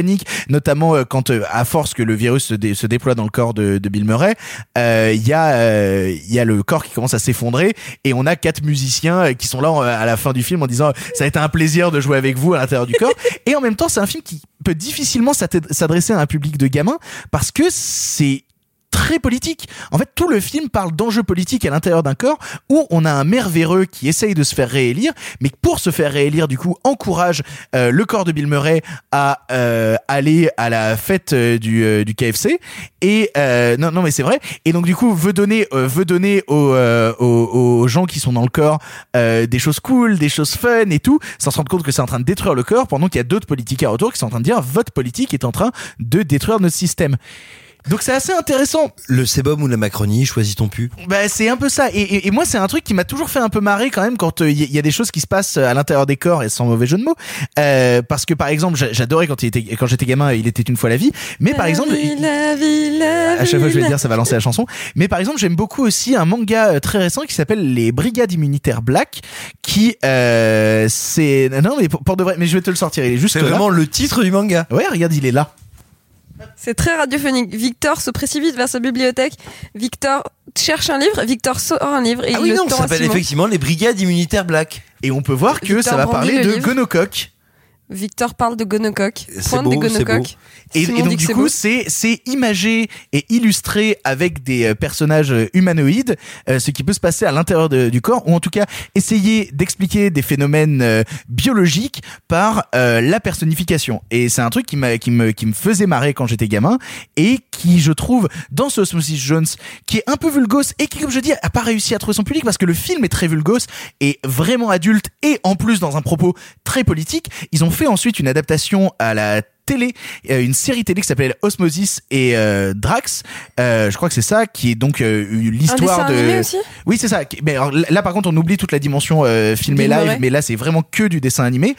Et là, par contre, c'est très, très, très, très, très enfantin. Le dessin animé, par contre, lui, s'adresse vraiment à un public de gamins qui, du coup, n'ont pas toutes les clés pour comprendre les personnages, parce que si jamais ils voient le film, le film s'adresse vraiment à un public très adulte. Et en fait, c'est un truc qui me fait marrer parce que, en tout cas, j'en ai parlé autour de moi dans des gens de ma génération. Plein de gens ne connaissent pas Osmosis Jones, donc ça, ça, ça fait Je partie. connaissais pas. Je- Mais Bah, moi non plus. bah, ça, ça fait partie des trucs qui, moi, gamin, j'ai vu. Et peut-être que j'aurais pas dû voir gamin parce que, en le revoyant aujourd'hui, je me suis dit, merde, comment je montrerai pas ça à mon gosse? C'est quoi comme studio? C'est, euh, c'est Warner Bros. Ok, Mais d'accord. c'est- quoi comme style d'animation Alors justement, j'allais y venir parce que c'est super intéressant. On est au début des années 2000 et ça tente plusieurs choses. C'est-à-dire que dans le corps, on a majoritairement de l'animation en 2D, mais qui essaye de faire de l'animation en 3D en plus. C'est-à-dire notamment Osmosis est un personnage donc justement plaqué en 2D, mais le personnage de Drax, la gélule qui vient de l'extérieur, elle est une gélule en 3D.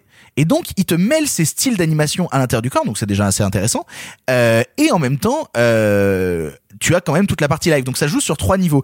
C'est un film Osmosis Jones qui s'est planté en salle, mais qui s'est planté lamentablement, qui a eu des efforts de production horribles parce qu'en gros, pendant très longtemps, ils ont trouvé personne pour réaliser la partie live. Donc ils ont commencé à développer toute la partie dessin animé et ensuite les frères Farrelly ont dit OK, on va faire la partie live. Eh Bill, s'il te plaît, viens ici, viens le faire avec nous. Et Bill Murray, qui avait sûrement besoin de thunes pour payer son loyer, a dit OK, j'arrive euh, et je vais manger le le le- l'œuf touché par des chimpanzés. Euh, mais du coup, L'œuf touché par des chimpanzés. Exactement.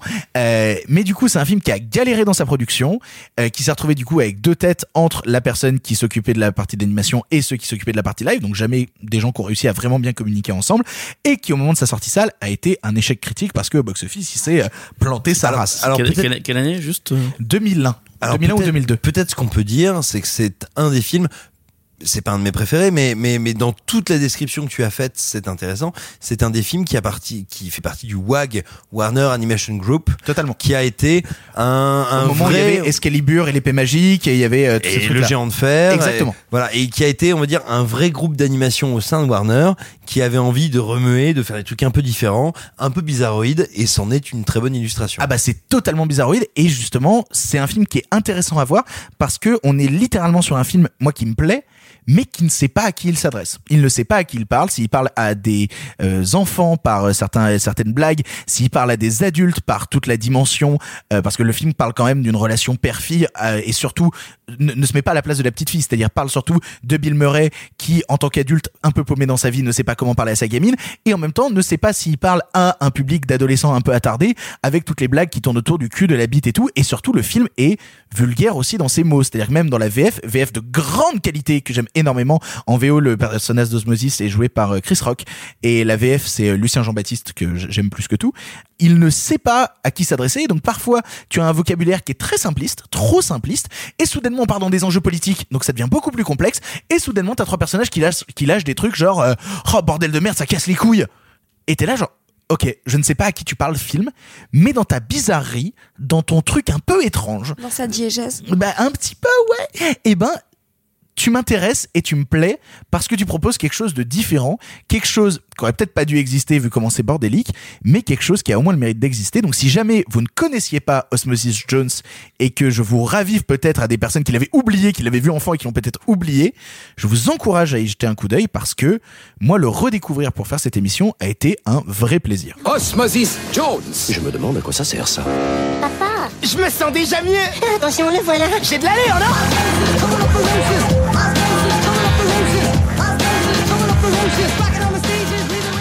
Maintenant, euh, avant de donner la parole à, à Simon pour qu'il euh, parasite cette fin d'émission, euh, Parasite, un excellent film en, noir et blanc. en noir et blanc, Connaissez-vous Joker Film? Nous allons tout de suite donner la parole à Sophie, car Sophie, tu avais envie de nous parler d'Anomalisa. Oui, alors euh, bon, ben, moi j'aime beaucoup le cinéma d'animation, notamment pour adultes, et j'ai euh, hésité longtemps entre beaucoup de films que je vais citer très rapidement parce que si vous pouvez les voir, c'est euh, allez-y. Hésité entre Marie et Max euh, de 2009, entre La planète sauvage euh, de 73, entre Seoul Station de Sang Yu Yeon qui est le réalisateur d'un dernier train pour Busan, ou de Ma vie de courgette de Claude Barras. Donc beaucoup de films qui ont été un déchirement à laisser sur le côté pour vous parler d'Anomalisa, qui est l'un de mes films d'animation, enfin de stop motion préférés. Il est réalisé par mon scénariste préféré, donc c'est-à-dire Charlie Kaufman, qui est le scénariste euh, de Eternal Sunshine of a Spotless Mind. exactement et qui C'est un film, c'est un nom de groupe de rock. C'est un nom de groupe de rock. Mais c'est quand même aussi un film formidable. C'est un film merveilleux et c'est un réalisateur que j'aime beaucoup aussi pour Synecdoche New York notamment, euh, ou pour adaptation. Et donc, Et pas pour euh, dans la peau de John Malkovich. mais évidemment, dans la non, mais là je le, je le cite en tant que réalisateur. Il est scénariste de Dans la peau de John Malkovich, comme il est euh, scénariste de Human Nature, euh, l'un des premiers films de Michel Gondry. Mais là, je vous parle de sa collaboration avec Duke Johnson qui euh, l'aide à l'animation, qui est un donc euh, lui il est vraiment sur la partie animation alors que Charlie Kaufman est vraiment sur le développement du scénario et des cadrages. C'est l'histoire de Michael Stone, qui est un homme parfait sous tout rapport, euh, qui est l'auteur d'un euh, d'un d'un best-seller sur euh, le euh, le rapport au client, quelque chose d'assez chiant, et qui euh, va à Cincinnati pour un voyage d'affaires. C'est quelque chose d'assez chiant aussi. Oui, il a une vie vraiment pas spécialement passionnante, mais il faut savoir que ce personnage a une particularité assez euh, assez folle, c'est-à-dire que toutes les personnes qui sont autour de lui ont la même voix. Une voix euh, masculine, une voix assez neutre, une voix assez monotone, qui vont de pair avec la photographie du film qui est assez euh, baignée à la fois d'une lumière mais très pâle, qui est Très sépia. très sépia. Et euh, il faut savoir que donc c'est des euh, c'est des personnages en stop motion qui sont animés euh, de manière assez fluide, mais euh, qui font euh, qui un peu bizarre quand même au regard. Et, tous les personnages, sauf Lisa et euh, donc Michael, ont tous le même bas de visage. Et notamment, euh, ça, fait un peu robotique. Donc on sait pas exactement comment ça se passe, mais il y a quelque chose d'assez euh, dérangeant dans leur dans leur animation, notamment sur le bas du visage. Et en fait, il rencontre Lisa, dont la voix c'est celle de Jennifer Jason Lee qu'on ne présente plus, mais qui est euh, qui est une actrice incroyable, qui jouait déjà dans Synecdoche New York, mais que euh, vous avez pu voir dans Existence, dans Hateful Eight, dans Atypical, qui est une super série que je vous recommande, ou dans Good Times. Et elle a une vraie voix. C'est-à-dire que lui, il s'en va euh, de sa de, de sa petite vie un peu euh, pépère euh, familiale avec son fils et sa femme, et il rencontre Lisa et quand il l'entend, eh ben elle a une voix différente. Et ça part de là. Ça part de ces euh, 24 heures avec cette femme euh, qui a une voix qui n'est la voix de personne d'autre. Ce qui est assez intéressant dans le film et ce qui me touche particulièrement, c'est que c'est le portrait d'un personnage, celui de Michael Stone, qui est un personnage que je déteste. C'est-à-dire, c'est la caricature du euh, du mâle blanc en euh, crise de quarante cinquantaine qui pense que euh, l'amour va venir à lui euh, sans aucun effort, qui, qui qui attend que ça vienne d'un signe, donc l'apparition de cette voix. Et ça, ça me fascine à quel point il a réussi à le traiter avec à la fois beaucoup de mépris et beaucoup de subtilité et comment euh, qu'au début nous on perçoit en tant que spectateur comme du désespoir d'une personne qui n'est pas heureuse et pour lequel on a beaucoup d'empathie en fait vient à se retourner contre lui et vient changer notre rapport au personnage et donc je vous encourage mais vraiment de tout mon cœur à découvrir ce film qui avait quand même eu le Grand Prix à Venise en 2015 ce qui est assez rare pour du cinéma d'animation euh, à être, et je vais citer donc, euh, c'était Esquire qui avait dit que c'était the most human film of the year. Parce qu'en fait, même s'il n'y a pas d'acteur euh, de physique, euh, ce n'est pas un film, c'est peut-être le film qui a réussi à transcrire cette perdition euh, d'une typologie euh, sociale humaine euh, de la meilleure manière tout en subtilité.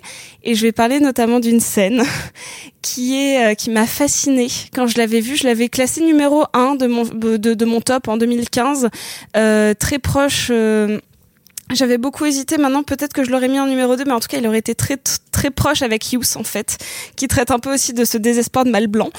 Euh, et C'est formidable, euh, Youss. hein. Oui, bah, euh, J'adore Youss. bah, moi aussi, j'adore Oui, Hughes. mais le film dont on est en train de parler est tellement meilleur. Ah, Bah, sérieux à ce moment-là? c'est euh, c'est vraiment vraiment intéressant. Je vous conseille de le voir parce que c'est très déstabilisant, notamment parce que c'est un film sans fin, euh, avec une narration coupée, avec une euh, non sans fin dans le. Je, je te vois, Clara. Comme l'histoire sans fin? Non, dans le sens où c'est une narration qui, euh, certes, a un début, mais qui, euh, qui est un éternel recommencement parce qu'en fait le personnage de Michael Stone va revoir une ex qui à la base était cette même personne avec une voix différente puisqu'au début il ne reconnaît pas sa voix puisqu'à la base elle avait une voix différente et que quand il la revoit elle a finalement la voix de tout le monde J'ai un compris. bah en fait il entend tout le Euh, monde ouais, ça sert à rien d'expliquer, Ah, je ne comprendrai pas plus. Simon a compris Alors, alors, ce truc tout bête. Tous les personnages, en dehors du personnage principal, ont la même voix dans le film. C'est une manière de montrer son altérité. À part le personnage principal, tous les autres personnages ont la même voix. Et du fait que c'est un edgelord coup- qui pense qu'il est unique. Et voilà, parce que il se considère comme unique et il considère le reste du monde comme une agression. Et du coup, l'enjeu de savoir si un personnage secondaire a une voix propre ou pas a du sens. Voilà. Et donc, quand il appelle son ex à la base pour la requenne, euh, il entend la même voix que tout le monde et il fait Ah, j'étais pas sûr que c'était toi. Donc, on comprend clairement qu'en fait, la personne à la base avait une autre voix, comme ce qui arrive avec Lisa, en fait, avec qui il va avoir un rappeur sexuel, qui amène à la plus belle scène de cunilingus de l'histoire du cinéma. Le point cunilingus a été atteint dans cette émission. C'est une scène, mais fabuleuse, fabuleuse. Euh, elle est assez longue. Mais, euh, mais en stop motion Du en stop stop motion, motion. Oui, mais est-ce qu'elle bat la scène de sexe de Team America? Ah, mais elle bat toutes Ah les non, mais scènes. c'est pas qu'elle là-bas, c'est qu'elle lui bat le beurre. Quoi? Simon bat le beurre.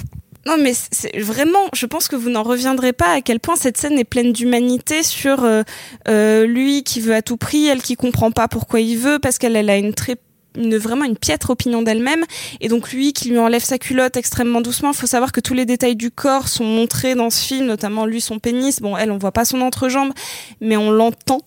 C'est-à-dire qu'il y a vraiment des sons dans Un pénis en stop motion? Oui. Ah ouais. Ok, tu m'as eu. C'est bon, ça m'intéresse. Mais surtout, comme tu viens de dire, il y a ce travail du son, il y a ce travail de la chair, il y a ce travail du rapport qu'il y a euh, entre deux corps, entre deux idées, entre l'intertextualité, entre deux concepts qui se rapprochent. Et c'est un film qui donne à ce rapprochement une, euh, une simplicité et une évidence qui frappe forcément. C'est très beau. C'est ça, je trouve que Charlie Kaufman en plus a, euh, et je vais peut-être finir sur ça, c'est que j'ai, en revoyant le film que j'avais vu quand même deux fois d'affilée, quand je l'ai vu pour le savourer encore plus et pour comprendre des tenants et des aboutissants que j'avais pas eu, euh, Charlie Kaufman est quelqu'un qui sait gérer le dialogue comme personne, et c'est-à-dire que il a des dialogues qui parfois sont très longs et très gênants, mais qui- qu'il sait maîtriser. C'est-à-dire que le, le- le surplus de paroles et qui est très présent dans Anomalisa, avec surtout ce travail sur les voix, sur les paroles qu'elle véhicule et sur la perception qu'en a le personnage principal, ont toutes un sens d'une profondeur, mais sur euh, sur le désespoir, euh, sur la sur euh, oui sur le Et- désespoir de ce personnage Et principal. si je puis me permettre, ce qu'il y a de magnifique dans cette scène de Cunilingus, c'est que le son conserve la même importance et en fait le dialogue se fait par le son. Le son de lui l'embrassant, le son de son corps à elle et ça demeure un dialogue, ça demeure un échange et encore une fois, euh, c'est le terme que j'ai employé il y a trois minutes, c'est d'une grâce impressionnante. Je suis complètement d'accord et notamment j'ai toujours j'avais déjà il y a quelques années cette euh, cette image qui dit euh, t'y vas un peu fort et elle qui est pourtant si timide osait dire à cet homme qui a vraiment qui est plus âgé qu'elle qui est euh, en termes de euh, d'échelle sociale bien supérieure à elle puisqu'elle dit qu'elle a tout donné, qu'elle a donné vraiment beaucoup d'argent pour venir à cette conférence, pour le voir, qu'elle est dans un espèce de star system un peu bizarre, et que pourtant là, elle qui ose lui dire t'y vas un peu fort sur ton cunilingus, et, et lui qui essaye de lui faire plaisir, mais tant- tout en essayant en fait de lui être parfait, puisque c'est la seule chose qui lui importe, c'est son image par rapport à lui-même. C'est fascinant en termes d'analyse humaine. ce film est incroyable. Mais c'est un personnage qui, même quand il se tait, va encore trop fort avec sa langue. Enfin, et je le dis sans vouloir faire un jeu de mots merdeux, hein. Non, non, c'est c'est- c'est exactement ça. Et donc du coup, il faut voir Anomalisa? Il faut le voir et euh, je, je ne garantis pas à tout le monde de l'apprécier. Comme tout le monde n'appré- n'apprécie pas le, le cinéma de Charlie Kaufman, c'est souvent euh, qui tout double. C'est pas un film où tu passes un bon moment. C'est pas mais un- c'est pas le sujet. C'est pas un film où tu passes un bon moment, mais c'est une vraie lecture de la nature humaine euh, dans tout ce qu'il y a de plus dérangeant. Et, euh, et s'il a eu un Grand Prix à Venise en 2015, c'est pas pour rien, c'est parce que ce film euh, est très pertinent, très intéressant et surtout fascinant euh, visuellement. Regardez-le, ne serait-ce que regarder la bande-annonce pour voir comment ce film en stop motion ne ressemble à rien d'autre.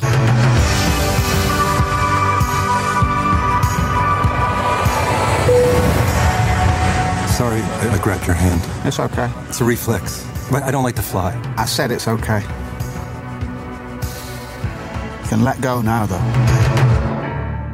Pour terminer cette émission, le dernier film d'animation euh, dont nous voulions vous parler, ou en tout cas dont Simon voulait vous parler, est le seul film d'animation de notre sélection qui est sorti avant les années 2000, mine de rien, puisqu'il s'agit de Brisby et le secret de Nîmes. Nîmes, pas comme la ville.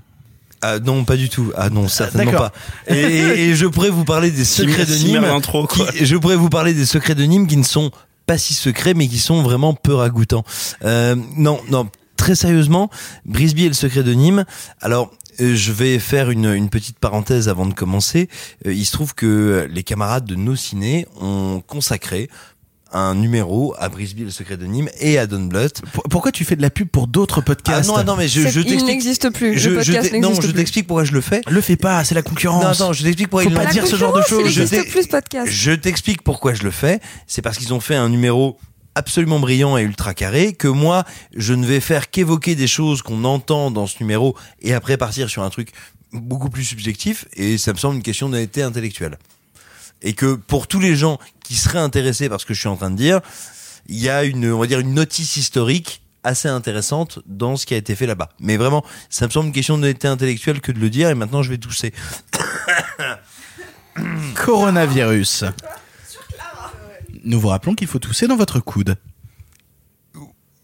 je ne la ferai pas oui, je l'ai vu venir, je l'ai vu venir. Donc, Brisby et le secret de Nîmes, qu'est-ce que ça raconte? Ça raconte l'histoire d'une maman souris qui vit tout près d'une maison, qui vit avec ses enfants, dont une petite souris malade et qui J'ai sait. tellement envie que tu viennes me raconter des histoires le soir pour m'endormir avec cette voix-là. Vra- vraiment, je t'assure. Là, là, c'est déjà formidable. T'as tellement pas envie de savoir comment ça finit. Et, et donc, Bah, ça cette, finit vite. et donc cette petite maman souris.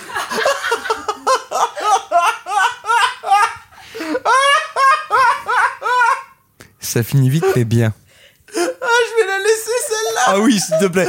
Non, laisse-la, elle est géniale. Elle est géniale. Laisse-la. Faut absolument la laisser. Faut vraiment la laisser.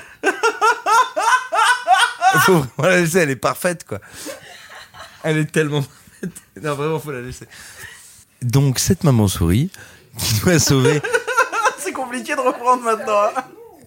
Et donc, cette maman souris, pour sauver son enfant, va devoir aller chez les rats, qui sont plus développés technologiquement, mais, et on va le découvrir dans le récit, qui sont très importants parce que l'histoire d'amour qu'elle a vécue jadis avec le parent de ses enfants, c'était un rat. Et en fait, le truc qui est incroyable chez Don Bluth, Don Bluth a été un animateur chez Disney.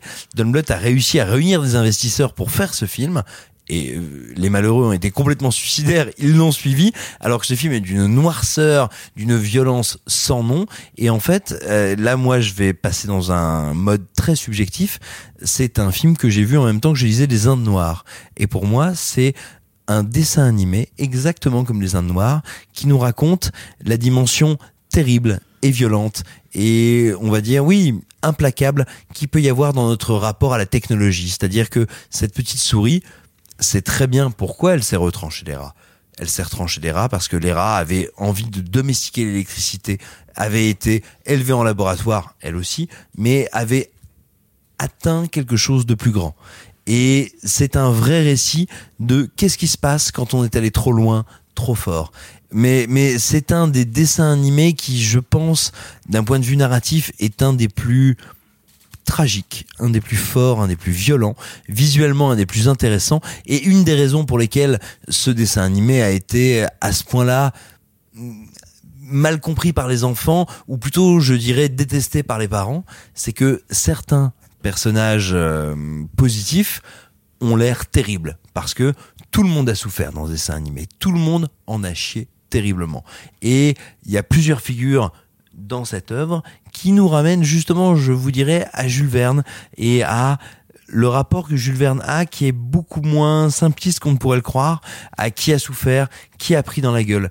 Et le grand Nicomède qui est euh, cette espèce de figure du sage qui peut être véritablement terrifiante quand on est un enfant et quand on voit ce dessin animé, bah, la figure de Nicomède, elle existe évidemment dans les Indes noires et c'est ce fameux vieux sage qui va déclencher le coup de grisou final.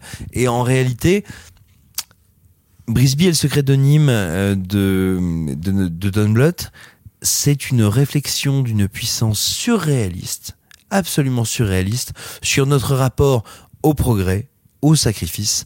C'est un des dessins animés qui a une des gammes, euh, véritablement, hein, une des gammes de couleurs, une des gammes de textures, de colorimétrie parmi les plus surréalistes dans cette toute dernière génération des dessins animés faits à la main. L'animation est d'une précision, d'une intelligence incroyable. C'est-à-dire que Don Bluth, qui là est sur son premier long métrage, va à la fois avoir des séquences ultra fluides quand il veut travailler le mouvement, l'élan, et en même temps qui a cette culture-là qui à l'époque est pas évidente à avoir, on est dans les années 80, hein, de l'animation japonaise, c'est-à-dire qu'il sait quand est-ce qu'il peut jouer la saccade il sait quand est-ce qu'il peut jouer un mouvement un peu plus dur, un peu plus rêche.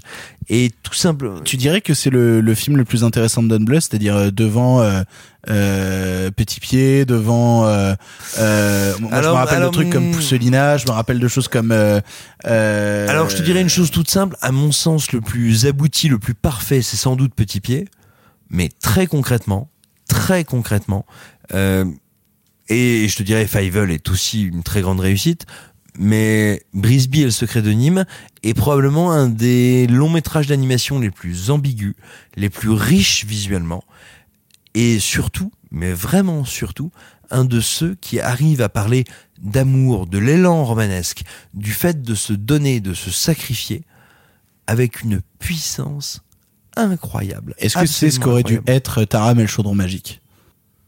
Ah non, c'est pas ça. C'est même pas que c'est ce qu'aurait dû être. dans l'imagerie, ça me rappelle un peu ça, forcément. Alors, je te dirais pas que c'est ce qu'aurait dû être Taram et le chaudron magique. Je te dirais, c'est ce que Taram et le chaudron magique ne pouvait pas être. C'est pas possible. C'est-à-dire que dans l'organigramme ou dans le microcosme Disney, euh, Taram peut aller jusqu'à un certain niveau.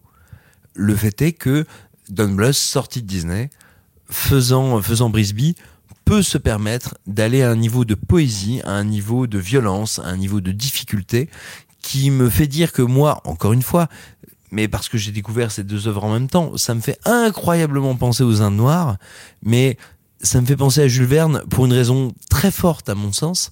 Il me semble que ce dessin animé réussit un truc incroyable et c'est la seule œuvre qui a réussi à faire ça. C'est rassembler deux notions fondamentales de Jules Verne. Il faut savoir un truc, c'est que Jules Verne, chez nous en France, il est plutôt considéré non pas du tout comme le père de la science-fiction, mais plutôt comme le père de l'ingénierie. Tu diras du Jules Verne, mon fils. Tu diras du Jules Verne pour apprendre à comment on, compte, comment on construit, comment on machin. Et donc, c'est une partie essentielle de ce dessin animé. Mais ce dessin animé arrive à le, à le rapprocher du et c'est beaucoup plus anglo-saxon, du Jules Verne, c'est le fantastique, c'est la création, c'est l'imaginaire, c'est cette idée que la fée électricité crée des choses. Et ce que je trouve incroyable et bouleversant dans cette œuvre, c'est que, alors que c'est une œuvre de cinéaste américain, Don Bluth, il arrive véritablement à marier et à allier cette idée, mais véritablement cette idée du Jules Verne à la fois le grand ingénieur qui a été euh, le rapport qu'on a eu à lui, nous, Français, et du grand, ouvrier de la science-fiction. Et véritablement, pour moi, c'est un des plus grands dessins animés de tous les temps. The secret of Nim and rediscover the child in us all.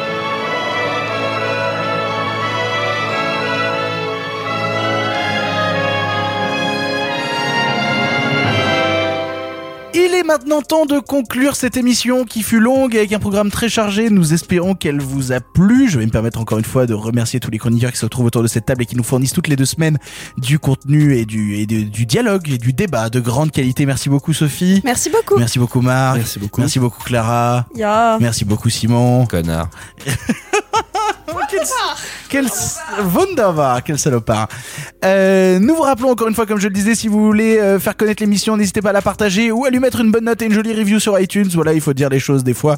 Eh bien, je vous le dis, faites-le. C'est la quatrième émission de Pardon le cinéma qui se termine, ce qui fait que nous en sommes à deux mois d'émission. Mon Dieu, ce, ce- ce- ce cirque dure depuis maintenant deux mois. Et on n'a toujours pas appris à commencer à regarder les films avant le lundi soir. C'est exactement ça. Il va falloir qu'on apprenne à s'organiser. Nous, on se retrouve dans deux semaines pour une nouvelle émission avec plein de nouveaux films si jamais le coronavirus ne les a pas tous repoussés à novembre. et, à la... et à la prochaine. Salut. Des bisous. Arrêtez, j'en suis fini.